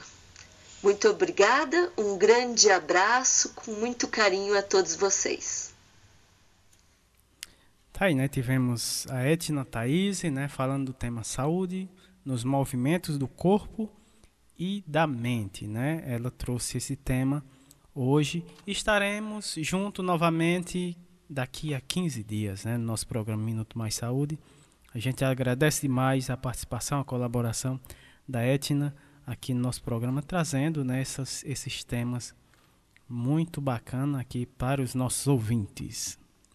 Uh, dando sequência, vamos ter a fala da Fernanda Ribeiro da Silva, ela que é nutricionista formada pela Universidade de Juazeiro do Norte, a Uni Juazeiro, residente em saúde coletiva pela residência multiprofissional em saúde coletiva da Universidade Regional do Cariri, né, Urca. Ela fala daqui, né, de Crato mesmo, na, aqui da nossa cidade. O tema da fala da Fernanda, estratificação é, de risco na, da hipertensão e diabetes. Vamos ouvir a Fernanda Ribeiro. Seja bem-vinda aqui ao nosso programa. Muito boa tarde. Olá, me chamo Fernanda Ribeiro, sou nutricionista, residente em saúde coletiva pela URCA. Estou aqui hoje para falar um pouco sobre estratificação de risco para hipertensão e diabetes. A estratificação de risco para hipertensão e diabetes, ele é uma proposta do programa Qualifica Pessoas do governo do estado do Ceará, a fim de identificar os níveis em que se encontram os pacientes de diabetes e hipertensão, se, se é leve, se é moderado, se é grave, a fim de designar esses pacientes um tratamento adequado de acordo com cada caso. Então, estratificar risco é, é realmente reconhecer as, os diferentes graus de risco que uma pessoa tem para desenvolver certa doença ou para essa doença se agravar ainda mais. Então, de acordo com o nível que esse paciente ele é estratificado, ou seja, ele, dependendo de qual nível ele é identificado está, um tratamento diferente é designado para ele. Quando o paciente ele é classificado com níveis leves nessa estratificação, o tratamento ele vai ser mais focado no autocuidado, né? Centrado cada vez mais na UBS, com consultas médicas, acompanhamento do peso, acompanhamento da pressão, acompanhamento da glicemia. E se ele já vai ser estratificado num caso grave, aí sim a gente tem as referências, que no caso seriam policlínicas, exames especializados, entre outros fatores que a gente pode estar tá dando para esse paciente um melhor atendimento. Então, para a gente identificar os riscos, o risco que esse paciente está, né? Se ele é leve, se ele é moderado, se ele é grave. A sexta diretriz brasileira de hipertensão, por exemplo, ela traz alguns itens que devem ser levados em consideração, né? Que são reconhecimento de fatores cardiovasculares, se já tem precedente na família, se alguém da família já é hipertenso, tem algum problema cardíaco, é, a pressão arterial, como é que ela vem sendo controlada, se ela está descontrolada, a identificação de órgão de lesão em órgãos alvos, porque a hipertensão ela não é só uma pressão que se altera, mas ela também traz consequências para o coração, para o cérebro, podendo causar até AVC, é, os rins, os olhos, os vasos, é, vasos sanguíneos, assim como também a diabetes, né, que ataca os rins, os olhos, os nervos, o coração. Identificação de lesões subclínicas nesses órgãos, quando, mesmo sem nenhum sintoma, pode ser que os órgãos desses pacientes já estejam sendo danificados devido a essa glicemia alta, da, da diabetes, ou pela hipertensão que está alta. Então, quais são os fatores de risco para hipertensão? Né, para dizer que uma pessoa ela tem um maior risco desenvolver hipertensão. A gente tem que homens com idades maiores a 55 anos e mulheres acima de 65 anos vão ter mais chance de ter hipertensão. Assim também como aqueles que são tabagistas, né, que fumam, que têm colesterol alto, triglicerídeo alto, especialmente quem tem triglicerídeo acima de 150. Também o colesterol LDL, que é o colesterol ruim em alta, né, acima de 100. E também aqueles que já têm a diabetes em si, um histórico familiar de doença cardiovascular, como já falei, têm maiores riscos de serem acometidos de hipertensão alta, de pressão alta. Para diabetes, os fatores de risco que a gente encontra são a idade maior de 45 anos, pessoas com sobrepeso, ou seja, IMC acima de 25 quilos por metro quadrado, pessoas que têm obesidade central, ou seja, aquelas pessoas que têm, que podem até ser magras, até, mas que têm ah, o abdômen bem grande, globoso, né, gordura na barriga mesmo, que é a gordura mais prejudicial aos órgãos. É, então, essa obesidade central, ela vai aumentar a circunferência abdominal, então, para os homens, o risco começa quando tem acima de 102 centímetros de circunferência abdominal e para as mulheres quando tem mais de 88 centímetros. Assim também como um histórico familiar já com pessoas diabéticas, como uma mãe, um pai que já teve diabetes ou que tem que tem colesterol alto e que também já são hipertensos. Então, além desses desses fatores, a gente pode também quantificar a albumina no sangue desses pacientes, que é a albumina no sangue e também na urina. A albuminúria, né, que é a albumina na urina, tanto para hipertenso quanto para diabético, que é feita através do exame de sangue, a gente consegue prever se o indivíduo está evoluindo com a perda do rim, perda funcional do rim, né, parando de funcionar, uma maior propensão a doenças cardiovasculares, então, se ele tem maior chance de até chegar ao óbito por causa dessa doença. Então, os exames clínicos, tanto o exame clínico quanto o laboratorial, né, no caso da albuminúria, questão de colesterol, os exames de sangue mesmo são muito importantes para o diagnóstico e também para acompanhamento, tanto da hipertensão, né, que pode vir da colesterol alto, glicerídeos, quanto da diabetes, que é a glicemia acima de 127, né, em jejum.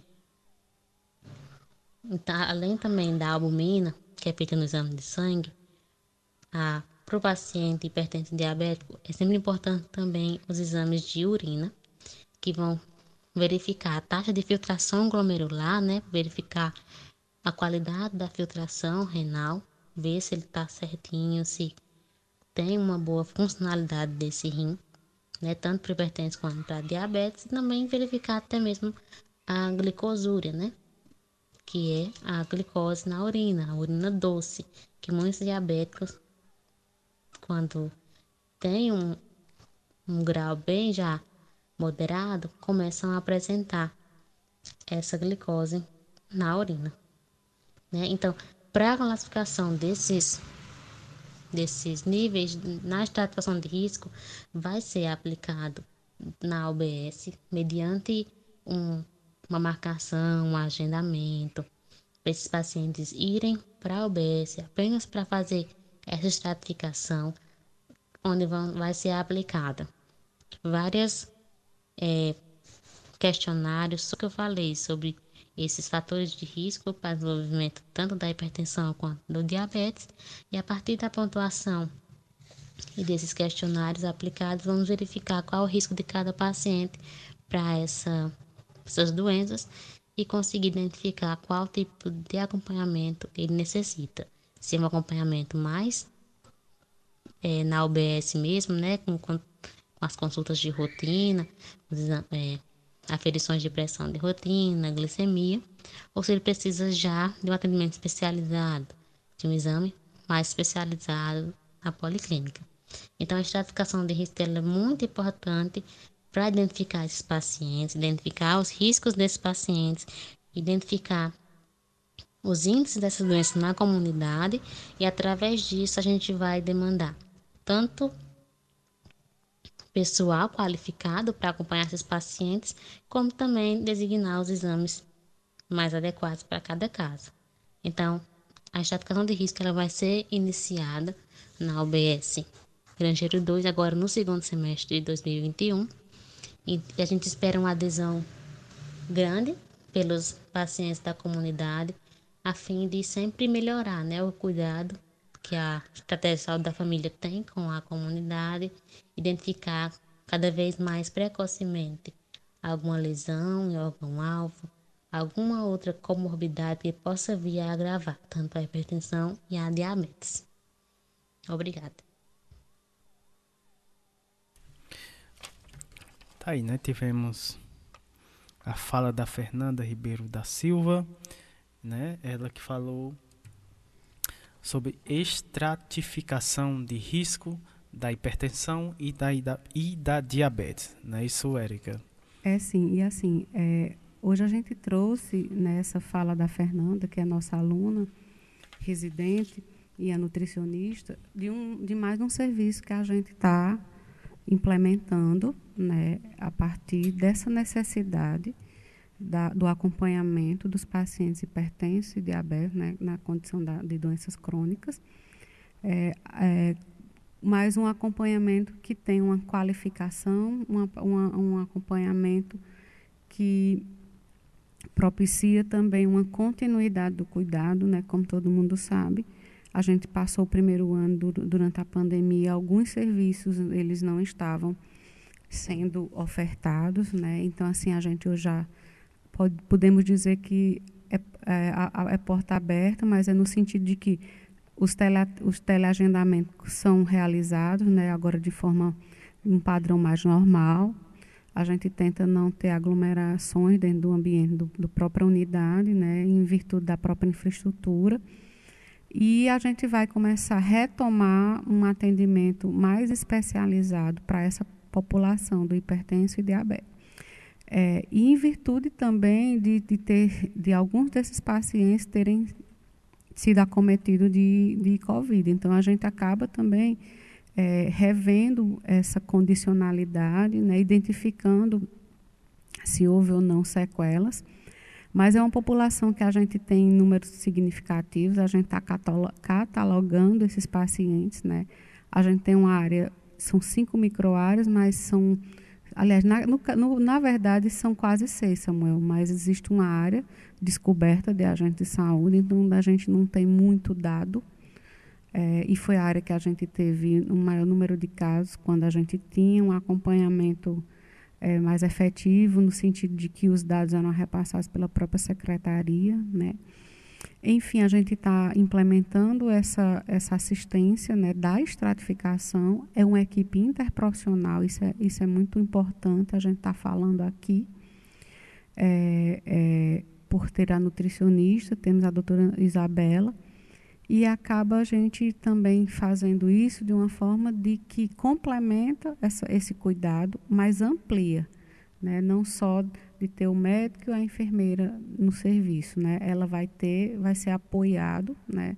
vamos ter assim um apoio mais matricial da nutricionista e, e de outras necessidades mediante aquilo que Fernanda falou, a classificação do estado desse paciente, né? Então assim, é qualificar o cuidado, né, nesse sentido de identificação dos riscos, mas a gente garantir esse cuidado, que é mais importante. Principalmente ainda nesse momento de pandemia. E temos mais, mais uma a participação de mais uma residente, né, do, da UBS. É, a gente que... tem, que é a Adricela, nossa bióloga, né? É, é, elas voltaram essa semana de férias e assim, a gente tem todo um planejamento de trabalho é, para fazer, para promover essa questão da interprofissionalidade dentro do nosso serviço, né? E aí a gente já estava, desde o do semestre passado, a gente já estava elaborando essa, essa cartilha. A gente já elaborou um e-book, que também tá, uhum. estamos esperando toda essa tramitação da universidade para ter uma, uma, uma formalização dessa publicação, para que a gente também possa estar tá divulgando né, nas nossas redes sociais de, de livre acesso, né, porque acho que o conhecimento ela, ela tem, ele tem que ser propagado e compartilhado, né, e uma experiência de um pode servir para outro e o outro pode aperfeiçoar, né, mediante a, a realidade de cada serviço. É, chegamos a esse momento que a gente pode também estar tá produzindo é, orientações a partir daquilo que a gente está vendo no cotidiano da nossa comunidade. E como você sabe, aqui na nossa comunidade, juntando a nossa Tudo. região, são várias. temos um, ar, um, arsenal de plantas, né, várias espécies. E às vezes as espécies domésticas que a gente nem imagina, elas têm uma certa toxicidade, né? E aí a gente elaborou, é, a partir de uma necessidade também da nossa área, a, a, o critério foi mais ou menos assim. A gente tentou visualizar meio a grosso modo, tipo assim, quais eram as plantas mais comuns dentro da, de, dessas casas que a gente podia até adentrar Sim. ou no entorno, né? E aí a gente foi catalogando a, uma, as mais predominantes e até aquelas que a gente jamais imaginava que tinham uma certa toxicidade. Pois é, acabou, é, né? né? Acabou ela, assim, eu, eu aprendo muito no, no... Com, com as meninas, né? Então, assim, essa cartilha ela já está ela já foi enviada à universidade, Sim. né? Para passar por toda essa, essa catalogação, a ficha catalográfica, para a gente poder publicizar como um, um, equipamento, um material técnico. Né? E assim que tudo isso for é, regulamentado, a gente também está tá divulgando nas nossas redes Massa. sociais. Né? E o final disso, né, porque sempre quando a gente produz um, um, um conteúdo teórico, a gente tem um momento prático. E esse momento prático vai ser junto nossas agentes de saúde e a gente está vendo, de, dependendo da possibilidade, eu já estou conversando com o pessoal lá do Chico Gomes e do, do Coqueiro para a gente montar uma oficina, porque tem algumas pessoas que vendem e trocam plantas também. Então, principalmente, a gente está assim, vai priorizar esse grupo, viu, Samuel? Para que se alguém for comprar, adquirir uma planta, essas informações, a, a, a né? pessoa que vai comercializar, vai vender essa planta, ela vende, mas ela vai falar um pouco, né, dentro daquele conhecimento. Então, assim, está sendo, tá Não, sendo que, montado, que né, isso, assim, e, e assim, é, é está sendo construído dessa forma, de uma forma bem participativa, mas que a comunidade, e especificamente quem está vendendo e trocando as plantas, elas possam ter acesso a esse conhecimento. Olha, que bacana, né? É, e a Aricele né, Alves de Oliveira, ela que é bióloga, mestra em diversidade biológica e recursos naturais e residente em saúde coletiva pela Universidade Regional do Cariri, a URCA, né, aqui da nossa cidade do Crato, né? E ela vai falar justamente sobre essa cartilha, né? Cartilha de plantas tóxicas em casa, né? Identificação e cuidados. Vamos ouvir a Aricele aqui no nosso programa. Seja bem-vinda. Muito boa tarde. Olá, Érica. Olá, Samuel. Boa tarde a todos. Eu sou Aricele Alves, sou bióloga, mestre em diversidade biológica e recursos naturais e residente em saúde coletiva pela Universidade Regional do Cariri, URCA. E hoje eu vim conversar com vocês sobre algumas plantas que são bem comuns ao nosso redor, enfeitando nossas casas e jardins. Algumas dessas plantas trazem consigo componentes ativos perigosos, que, em condições específicas de exposição, podem induzir a quadros de intoxicação.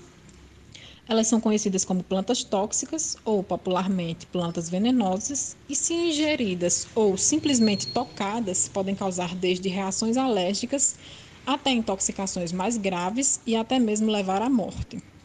No Brasil, são registrados por ano cerca de 921 intoxicações, e a cada 10 dessas intoxicações, 6 ocorrem em crianças menores de 10 anos. E 84% dessas intoxicações foram acidentais. Então, a falta de informação pode causar sérios danos à saúde. E a melhor maneira de prevenir esses acidentes com plantas é através do reconhecimento das espécies que podem ser tóxicas. Então, pensando nessa realidade, a equipe da Unidade Básica de Saúde Grangeiro 2 elaborou a cartilha Plantas Tóxicas em Casa, Identificação e Cuidados, com o intuito de divulgar as plantas tóxicas mais comuns do nosso território e orientar sobre cuidados e prevenção de acidentes. Na cartilha estão as plantas tóxicas mais comuns do nosso território, com o nome popular, a parte tóxica, a substância tóxica, os sinais e sintomas da intoxicação e os primeiros socorros que devem ser tomados assim que identificar que existe uma pessoa intoxicada. Entre essas plantas estão a Comigo Ninguém Pode, que é a campeã de intoxicações no Brasil. Tem também o pião roxo, o copo de leite, a espada de São Jorge, o antúrio, o lírio da paz e mais outras 12 plantas. Então, a gente preconiza nessa cartilha que as principais recomendações são Tente reconhecer as plantas que você tem em casa e aos redores pelo nome e característica. Ensine às crianças que não se deve colocar plantas na boca e nem utilizadas como brinquedos. Não coma plantas desconhecidas. Quando você estiver lidando com plantas que você sabe que são venenosas, use luvas ou lave bem as mãos após esta atividade. E não faça remédios ou chás caseiros preparados com plantas sem o conhecimento prévio. Em breve, essa cartilha estará disponível para todos nas nossas redes sociais. Boa tarde. Eita, Samuel, tu gosta, né? Samuel inventa. É, assim, pessoal, a gente fica muito feliz quando a gente é, pode promover né, é, esse, esse, trabalho de uma forma em rede, né?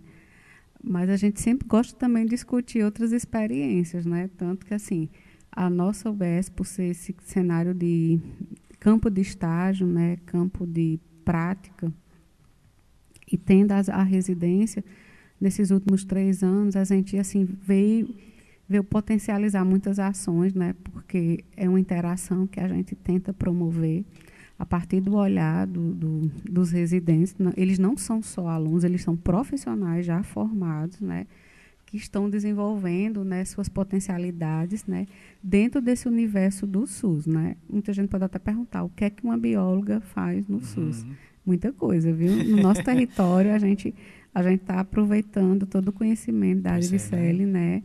E vem mais coisa por aí, né? E essa cartilha é um exemplo, é, essa né? Essa cartilha dessa... é um exemplo e a gente está pensando, viu, Samuel, numa, Muito bacana num, num lançamento de mais de duas cartilhas dentro do dentro da disponibilidade, porque as meninas têm um trabalho, têm eixos de trabalho que a residência solicita, né? o georreferenciamento, a parte de controle social, educação permanente, né? atividades e práticas educativas que acaba essa, esse momento sendo contemplado na elaboração dessas cartilhas, as rodas de conversa, enfim, participações, como uhum. elas sempre estão aqui junto da gente, e além da, da área assistencial, que a gente promove alguns atendimentos interprofissionais, né? Tipo, sai do consultório da médica, às vezes abre o diálogo com a nutricionista já naquele momento e, e depois dá continuidade especificamente é, com a nutricionista. Então, é isso e temos, em breve vamos ter mais novidade, né? É, é um grupo que vai ficar com, com, dentro da nossa unidade até o mês de o mês de fevereiro, né? Em março a gente recebe, se tudo der certo, uma, um novo grupo, né? Olha aí. Pois é, né? É, é muito bacana né, esse projeto da cartilha, trazendo essas informações, né? Que muita gente não, não sabe, né? Então é, é importante nesse sentido da questão da prevenção, né, Erika? É, e a gente agradece, né, a Aricélia aqui é, falando sobre é, essa cartilha, né, que tá, ainda está em processo é, conclusão final, né, de, de toda a questão de elaboração é, e tudo, ela, né? Ela, na verdade, Samuel, ela já foi concluída. Sim. O que é que a gente faz? É, quando a gente elabora um e-book, a cartilha, a gente encaminha para a coordenadora da residência, para que ela, ela seja encaminhada para um núcleo lá da, U, da URC, da universidade, para ser, vamos dizer assim, normatizada, Sim. É, colocando uhum. uma ficha catalográfica, porque isso também é, acaba sendo algo que melhora, um, vamos dizer assim, um uma pontuação mais, né? também para essa cartilha e também para essa publicação e também para o currículo da, da, no caso, a residente. Né? E a gente que, que porque tudo é feito, é construído na, dentro da equipe, Sim. né? As ideias surgem, né? E aí a gente vai colocando um corpo, coloca o corpo e vamos colocando o conteúdo. Então, essa cartilha surgiu a partir dessa necessidade, né? E aí a gente está vendo isso, como é que a gente faz as oficinas, essa orientação, uhum.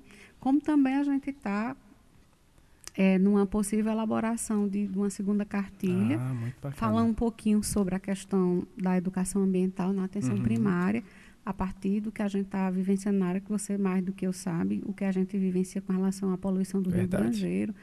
E você me propôs aquela história da, da reciclagem, né? E a gente está vendo aí como é que a gente pode fazer um trabalho conjunto, né, trazendo Sim, não e aí eu vou usar um pouco mais porque a gente não queria fazer isso é, só com a aluna de biologia uhum. que está que tá no, lotada no meu posto, na minha unidade. É, a gente vai abrir um diálogo para ver se a gente consegue envolver o núcleo de biologia. São três alunos, né? Mas isso ainda está de bastidor, viu? Vamos ver como é que a gente projetos constru... futuros, projetos futuros, como é que a gente constrói essa rede, né? Que eu achei, achei interessante Muito e assim quando eu contei da, da da feira, a aluna quer vir conhecer, a Adricele quer vir conhecer, ah. então vamos vir, vamos vamos depois fazer esses entrelaçamentos, né? Vamos lá. E encerrando, né? Aqui o segundo bloco e como sempre, a gente sempre encerra com música. Próxima música é do Titãs, com a música Epitáfio.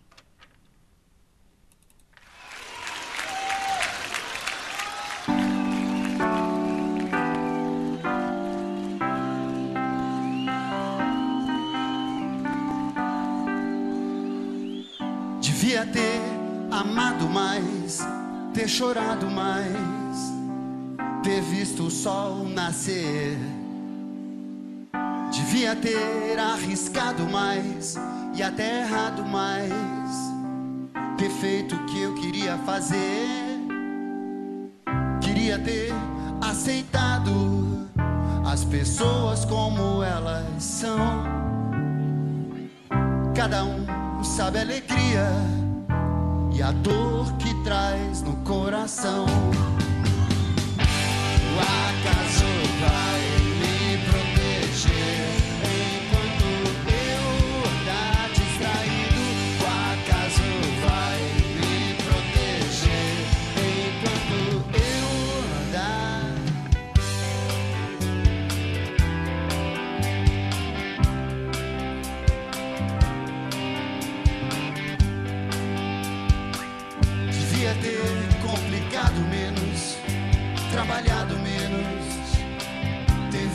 Sol se pôr.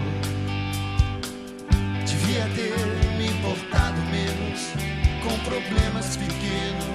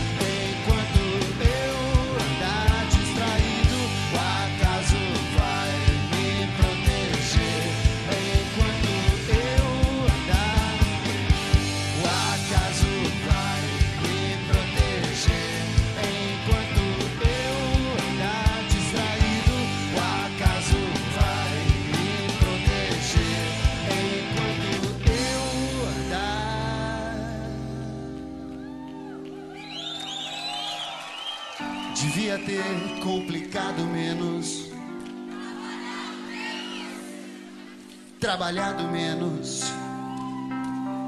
ter visto o sol se pôr.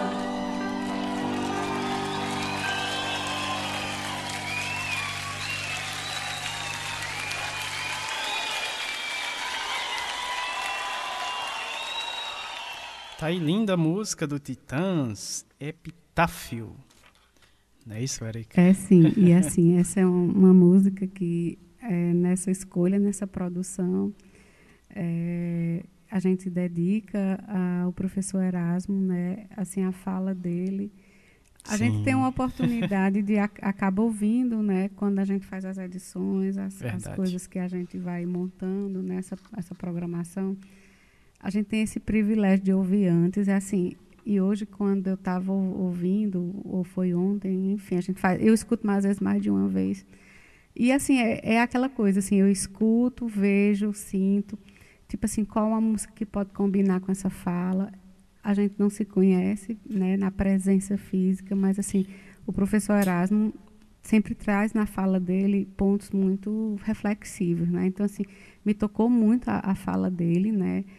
E principalmente assim para esse momento. E hoje eu estava falando com Samuel, quando a gente faz o, o corpo da nossa programação, é, a gente não combina nada no sentido assim, ó, oh, fulano vai falar isso, você vai falar. Não. A gente deixa a coisa fluir. E, e ao fluir, a conexão da energia dos colaboradores, que muitos nem se conhecem, né? são, são pessoas que moram, às vezes, em outros estados, em outras regiões. Né? Mas quando a gente vê a construção, é, cada bloco, é como se assim, é uma sequência de ideia, uma sintonia de energia. Isso para a gente também é, é, acaba sendo assim, um, um, é soma mais aquilo, agrega muito, mais do que um, é, assim, agrega em, em, em uma composição muito afetiva, muito amorosa, né? muito potente e de uma riqueza de conhecimento entre essas pessoas que a gente às vezes não a gente não conhece, né? Mas a gente a gente se, se aproxima por lutas, por ideais, por sonhos, né? Então a gente fica muito feliz quando tem essa sintonia, né, na, na, na no corpo da nossa programação. Então é dedicada ao professor Erasmo, né, que sempre bem-vindo aqui à nossa programação. E ele está dentro do, do projeto RHS. É isso aí, né? É, dando início aqui o terceiro bloco, né? Momento, arte, cultura, prosa e poesia. É, temos o projeto Prosa RHS é, e também o Nordestinados a Ler.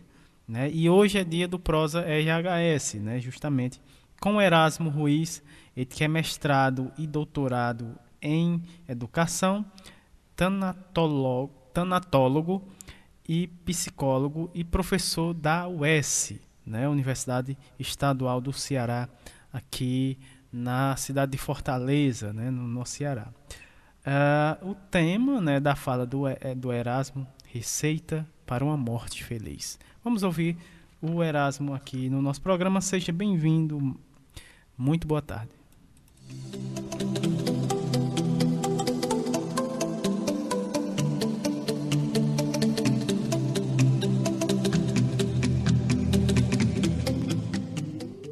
Bem-vindo à Rede Humaniza SUS. Mais conhecida como RHS, é a rede social dos trabalhadores, gestores e usuários do SUS, que atuam cotidianamente com o desejo de fazer um sistema único de saúde com equidade, acesso universal e cuidado integral à saúde. Receita para uma morte feliz. Você já tentou fazer uma receita? Eu adoro cozinhar. Volta e meia tento fazer pratos novos. Uma coisa eu já notei. Quando repito uma receita, o prato nunca sai de forma igual. Existe sempre alguma alteração na aparência e no paladar. Minha mãe dizia que cozinhar tem a ver com o estado de humor. Coincidentemente, quando as coisas não iam bem com meu pai, a comida era uma lástima. Os livros de autoajuda consagram receitas para a vida. Aqui não estamos falando necessariamente de arte culinária, mas de formas mais específicas de viver.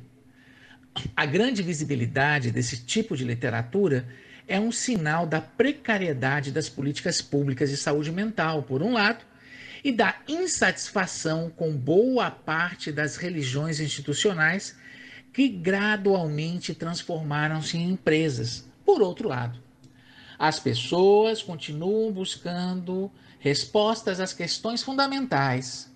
De onde eu vim? Por que estou aqui? E para onde vou? Mentes intranquilas buscam felicidade num ambiente onde ser feliz parece ser uma obrigação. E o expressar de tristeza um sinal de fraqueza e adoecimento mental. Pílulas ansiolíticas atreladas a mantras de bem-estar aparecem então como soluções mágicas para o medo de viver e o medo de morrer. Medos estes sempre inseparáveis, produzindo sentidos um para o outro. Confesso que não me atreveria a escrever um livro de autoajuda. Não morro de amores pelo gênero, mas fica aqui minhas dicas para se tentar morrer feliz com base na minha experiência de 58 anos de vida e de alguém que já passou uma semana numa UTI lutando ao mesmo tempo contra um câncer de cólon, uma diverticulite e uma infecção multiresistente que quase transformou-me no objeto do meu estudo, a morte. São sugestões singelas e que temo que você achará um tanto piegas e até clichê, mas vamos adiante. Primeiro, reflita muito antes de entrar em conflitos. Existem muitas causas nobres no mundo para serem abraçadas nos dando aquela perspectiva de que nossa existência pode estar fazendo alguma coisa pelo gênero humano. Foque suas energias nisso, mas cuidado quando você pensar que irá resolver os problemas da humanidade quando alguém fura o lugar da fila. Essas pequenas batalhas diluem nossas energias e nos tira o foco de questões centrais. 2. Não vale a pena acumular ressentimentos e ódios, principalmente com as pessoas que amamos ou tentamos amar. Uma maneira de resolver isso é impedir que as situações ganhem maior dimensão pelo não falar. Odiar estranhos é uma tarefa fácil, pois não somos obrigados a conviver com eles. Odiar amigos e parentes nos enfraquece. Não se trata de impor-se a tarefa praticamente impossível de amar a todos incondicionalmente, mas de pelo menos tentar atuar sobre os focos que produzem o desamor e assim potencializar espaços de boa convivência e bons afetos. Lembre-se que aquele tio chato pode ter algo de bom a compartilhar com você. Isso ainda não aconteceu porque você talvez não tenha oferecido as condições ideais. 3. O plano de existência que o mundo nos reserva quando dá certo parece ser um tanto melancólico. Você tem uma parte da infância roubada pela educação formal que se torna inimiga do brincar e da imaginação. Depois você faz de tudo para se afeiçoar num determinado saber que poderá lhe dar alguma sustentação material. Se isso funcionar, você poderá acumular algum patrimônio que vai se diluir quando você ficar mais velho, com gastos para te manter vivo. Viver é usufruir do tempo. Tente ser guerrilheiro da sua vontade e lutar pelo seu tempo. Roube a maior quantidade possível de tempo do seu trabalho, principalmente quando ele não te satisfaz emocionalmente. Trabalhe para viver não viva para trabalhar. 4. No final da vida, a julgar pelos milhares de depoimentos já acumulados de pessoas agonizantes, você irá se arrepender muito mais das coisas que não fez. Aqui temos que ser sábios. Não se trata de buscar realizar desejos que coloquem sua vida sempre em risco. Não consta que aprender violão uma nova língua ou técnicas de desenho sejam atividades que te exponham ao risco significativo de morrer. Caso você almeje ser astronauta, tem de fato uma tarefa quase irrealizável pela frente. Mas não serei eu alguém a recomendar que você aborte seu sonho. Mas, convenhamos, a vida, na sua maior parte, é construída pela realização de pequenos projetos que podem nos oferecer grande contentamento. Enquanto o grande sonho não se realiza, não deixe de viver o prazer das pequenas conquistas. 5. Uma das coisas que notei depois de passar pela minha experiência limite no hospital foi que minha percepção de tempo ou de uso dele mudou radicalmente. Apesar de, estatisticamente, não ter lá muito tempo de vida comparado quando eu era mais jovem, hoje o tempo para mim é vivido mais vagarosamente. Faço tudo de uma forma mais lenta. Estou na contramão do paradigma de que a rapidez é eficiência. Vejo a vida hoje como um pedaço de uma torta muito saborosa que deve ser devorada lentamente, com o seu sabor sendo devidamente apreciado a cada mastigada. Experimente viajar numa bela estrada na faixa de menor velocidade. Coloque o automóvel a uns 40 por hora. Você notará muito mais coisas se não ficar pisando no acelerador com o olhar fixo no velocímetro. Enfim, a beleza da vida só pode ser de fato notada quando refletimos de alguma forma sobre o viver. A pressa sempre foi inimiga não só da perfeição, mas também da reflexão. 6. Você pode juntar a tudo isso uma dieta mais saudável e a prática regular de exercícios que aumentará suas chances de ter uma velhice menos atribulada com as doenças. Ainda assim, viver a ditadura do que se deve comer e não comer parece ser algo que limita muito o bem viver, posto que um dos prazeres da vida descobrimos na mesa. Imponha-se os ritmos, mas se dê o direito de pequenas subversões alimentícias, principalmente nos momentos de celebração.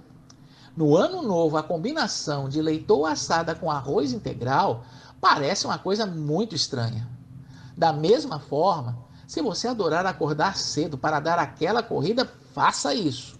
É o prazer aliado a um sentido de disciplina que fará a sua vida ter um colorido mais intenso, além de dar aquela energia para atividades mais rotineiras e estafantes.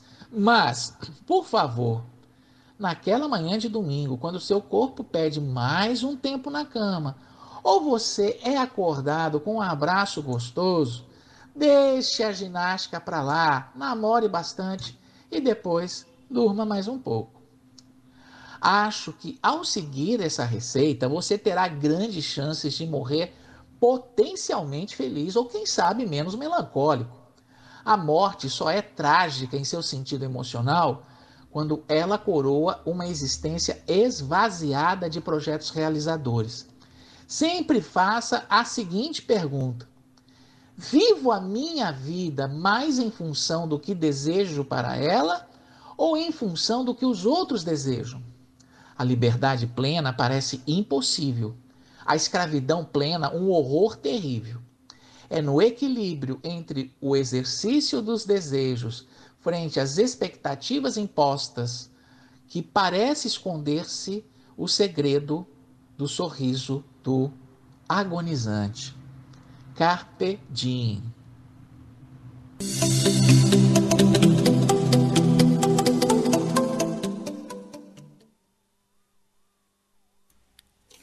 Tá aí, né? É, tivemos a última fala do nosso programa de hoje, é, que foi a do Erasmo Ruiz, né? Que falou sobre a receita para uma morte feliz, né? Esse foi o, pro, o projeto Prosa RHS, que quinzenalmente está conosco aqui no nosso programa.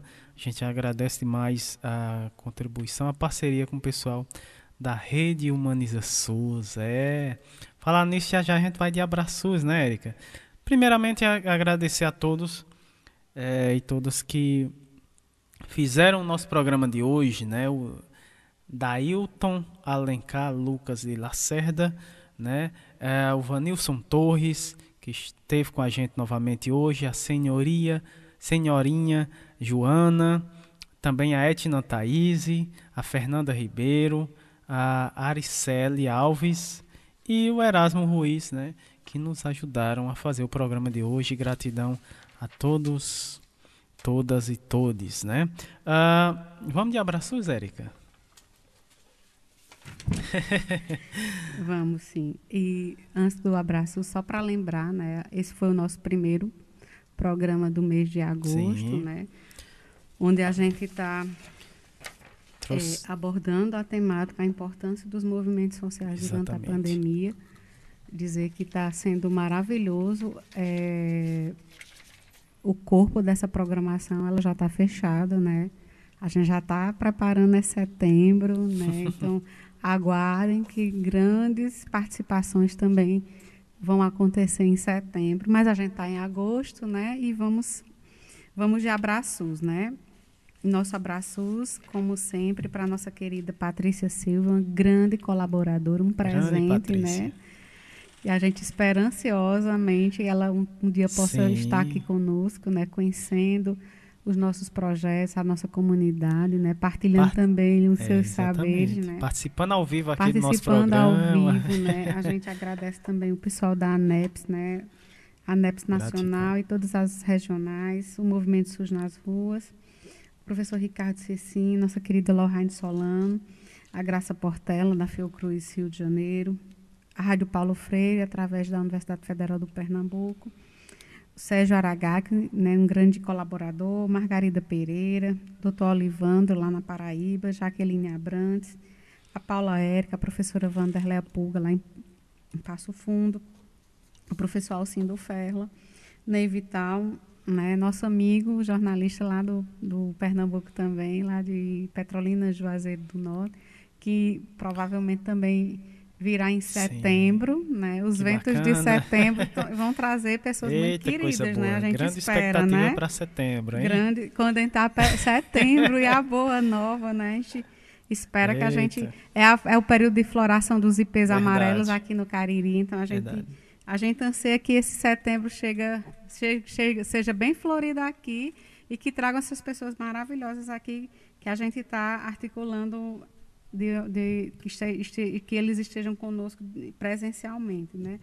A equipe do Mutirão, um lá de Cajazeiras, na Agente, Agente de Saúde, a Sandra Honório, a Adinalda, a Kátia, a Gisele, o Cícero, o Gledson, a enfermeira Daiane, a técnica de enfermagem Dona do Carmo, Dona Gorete, a Léa, a Regininha lá da Caritas, de Fortaleza, e o nosso querido professor Itamar Lages. E a nossa comunidade, né? Sempre presente, sempre ouvindo. E as comunidades circunvizinhas, né? Grande, grande abraços para todos, né? E a comunidade ali do Alto da Penha. Sim, do Mutirão, né? Do o pessoal, mutirão, é, né? o pessoal do Mutirão, do Alto da Penha, né? Que agora, em breve, vai também fazer parte da nossa, Exatamente. da nossa programação, né? Para ouvir a, as, as informações através da nossa programação. Exatamente. Gratidão a Francisco. Gratidão, né? Todos os, o pessoal que fazem a rádio Cafundó, nossa parceira, né? Em breve estaremos é, é, compartilhando aqui o nosso programa com, na programação da Rádio Cafundó. Gratidão a todos, um bom sábado, um bom fim de semana para todos. Se cuidem, né? E até o próximo sábado com mais um encontro né, do Minuto Mais Saúde para nós carrapatear juntos. Bom sábado e até a próxima. Grande abraços para todos.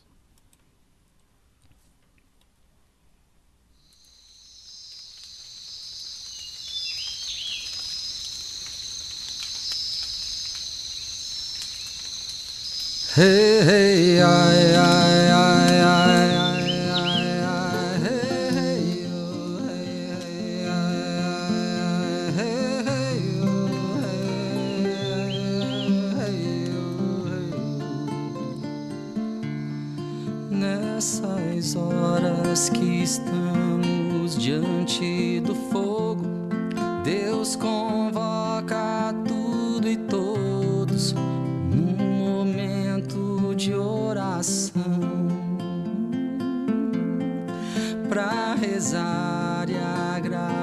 reconhecer o dom da vida, nossa Santa Mãe querida, para sempre pate a mão.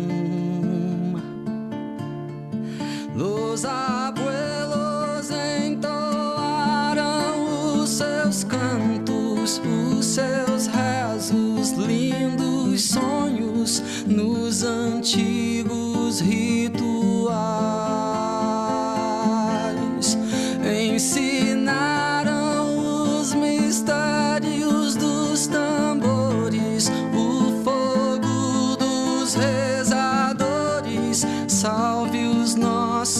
ancestrais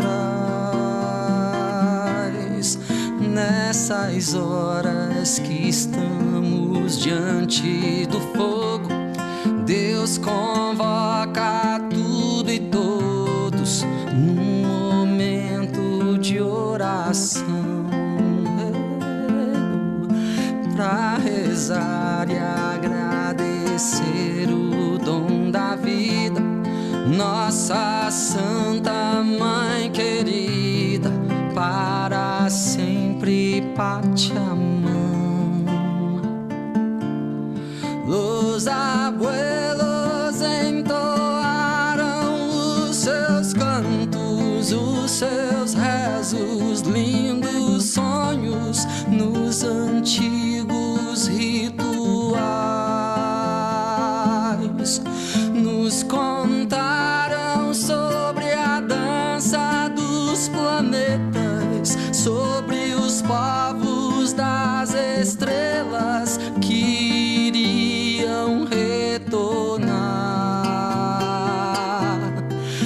nessas horas que estamos diante do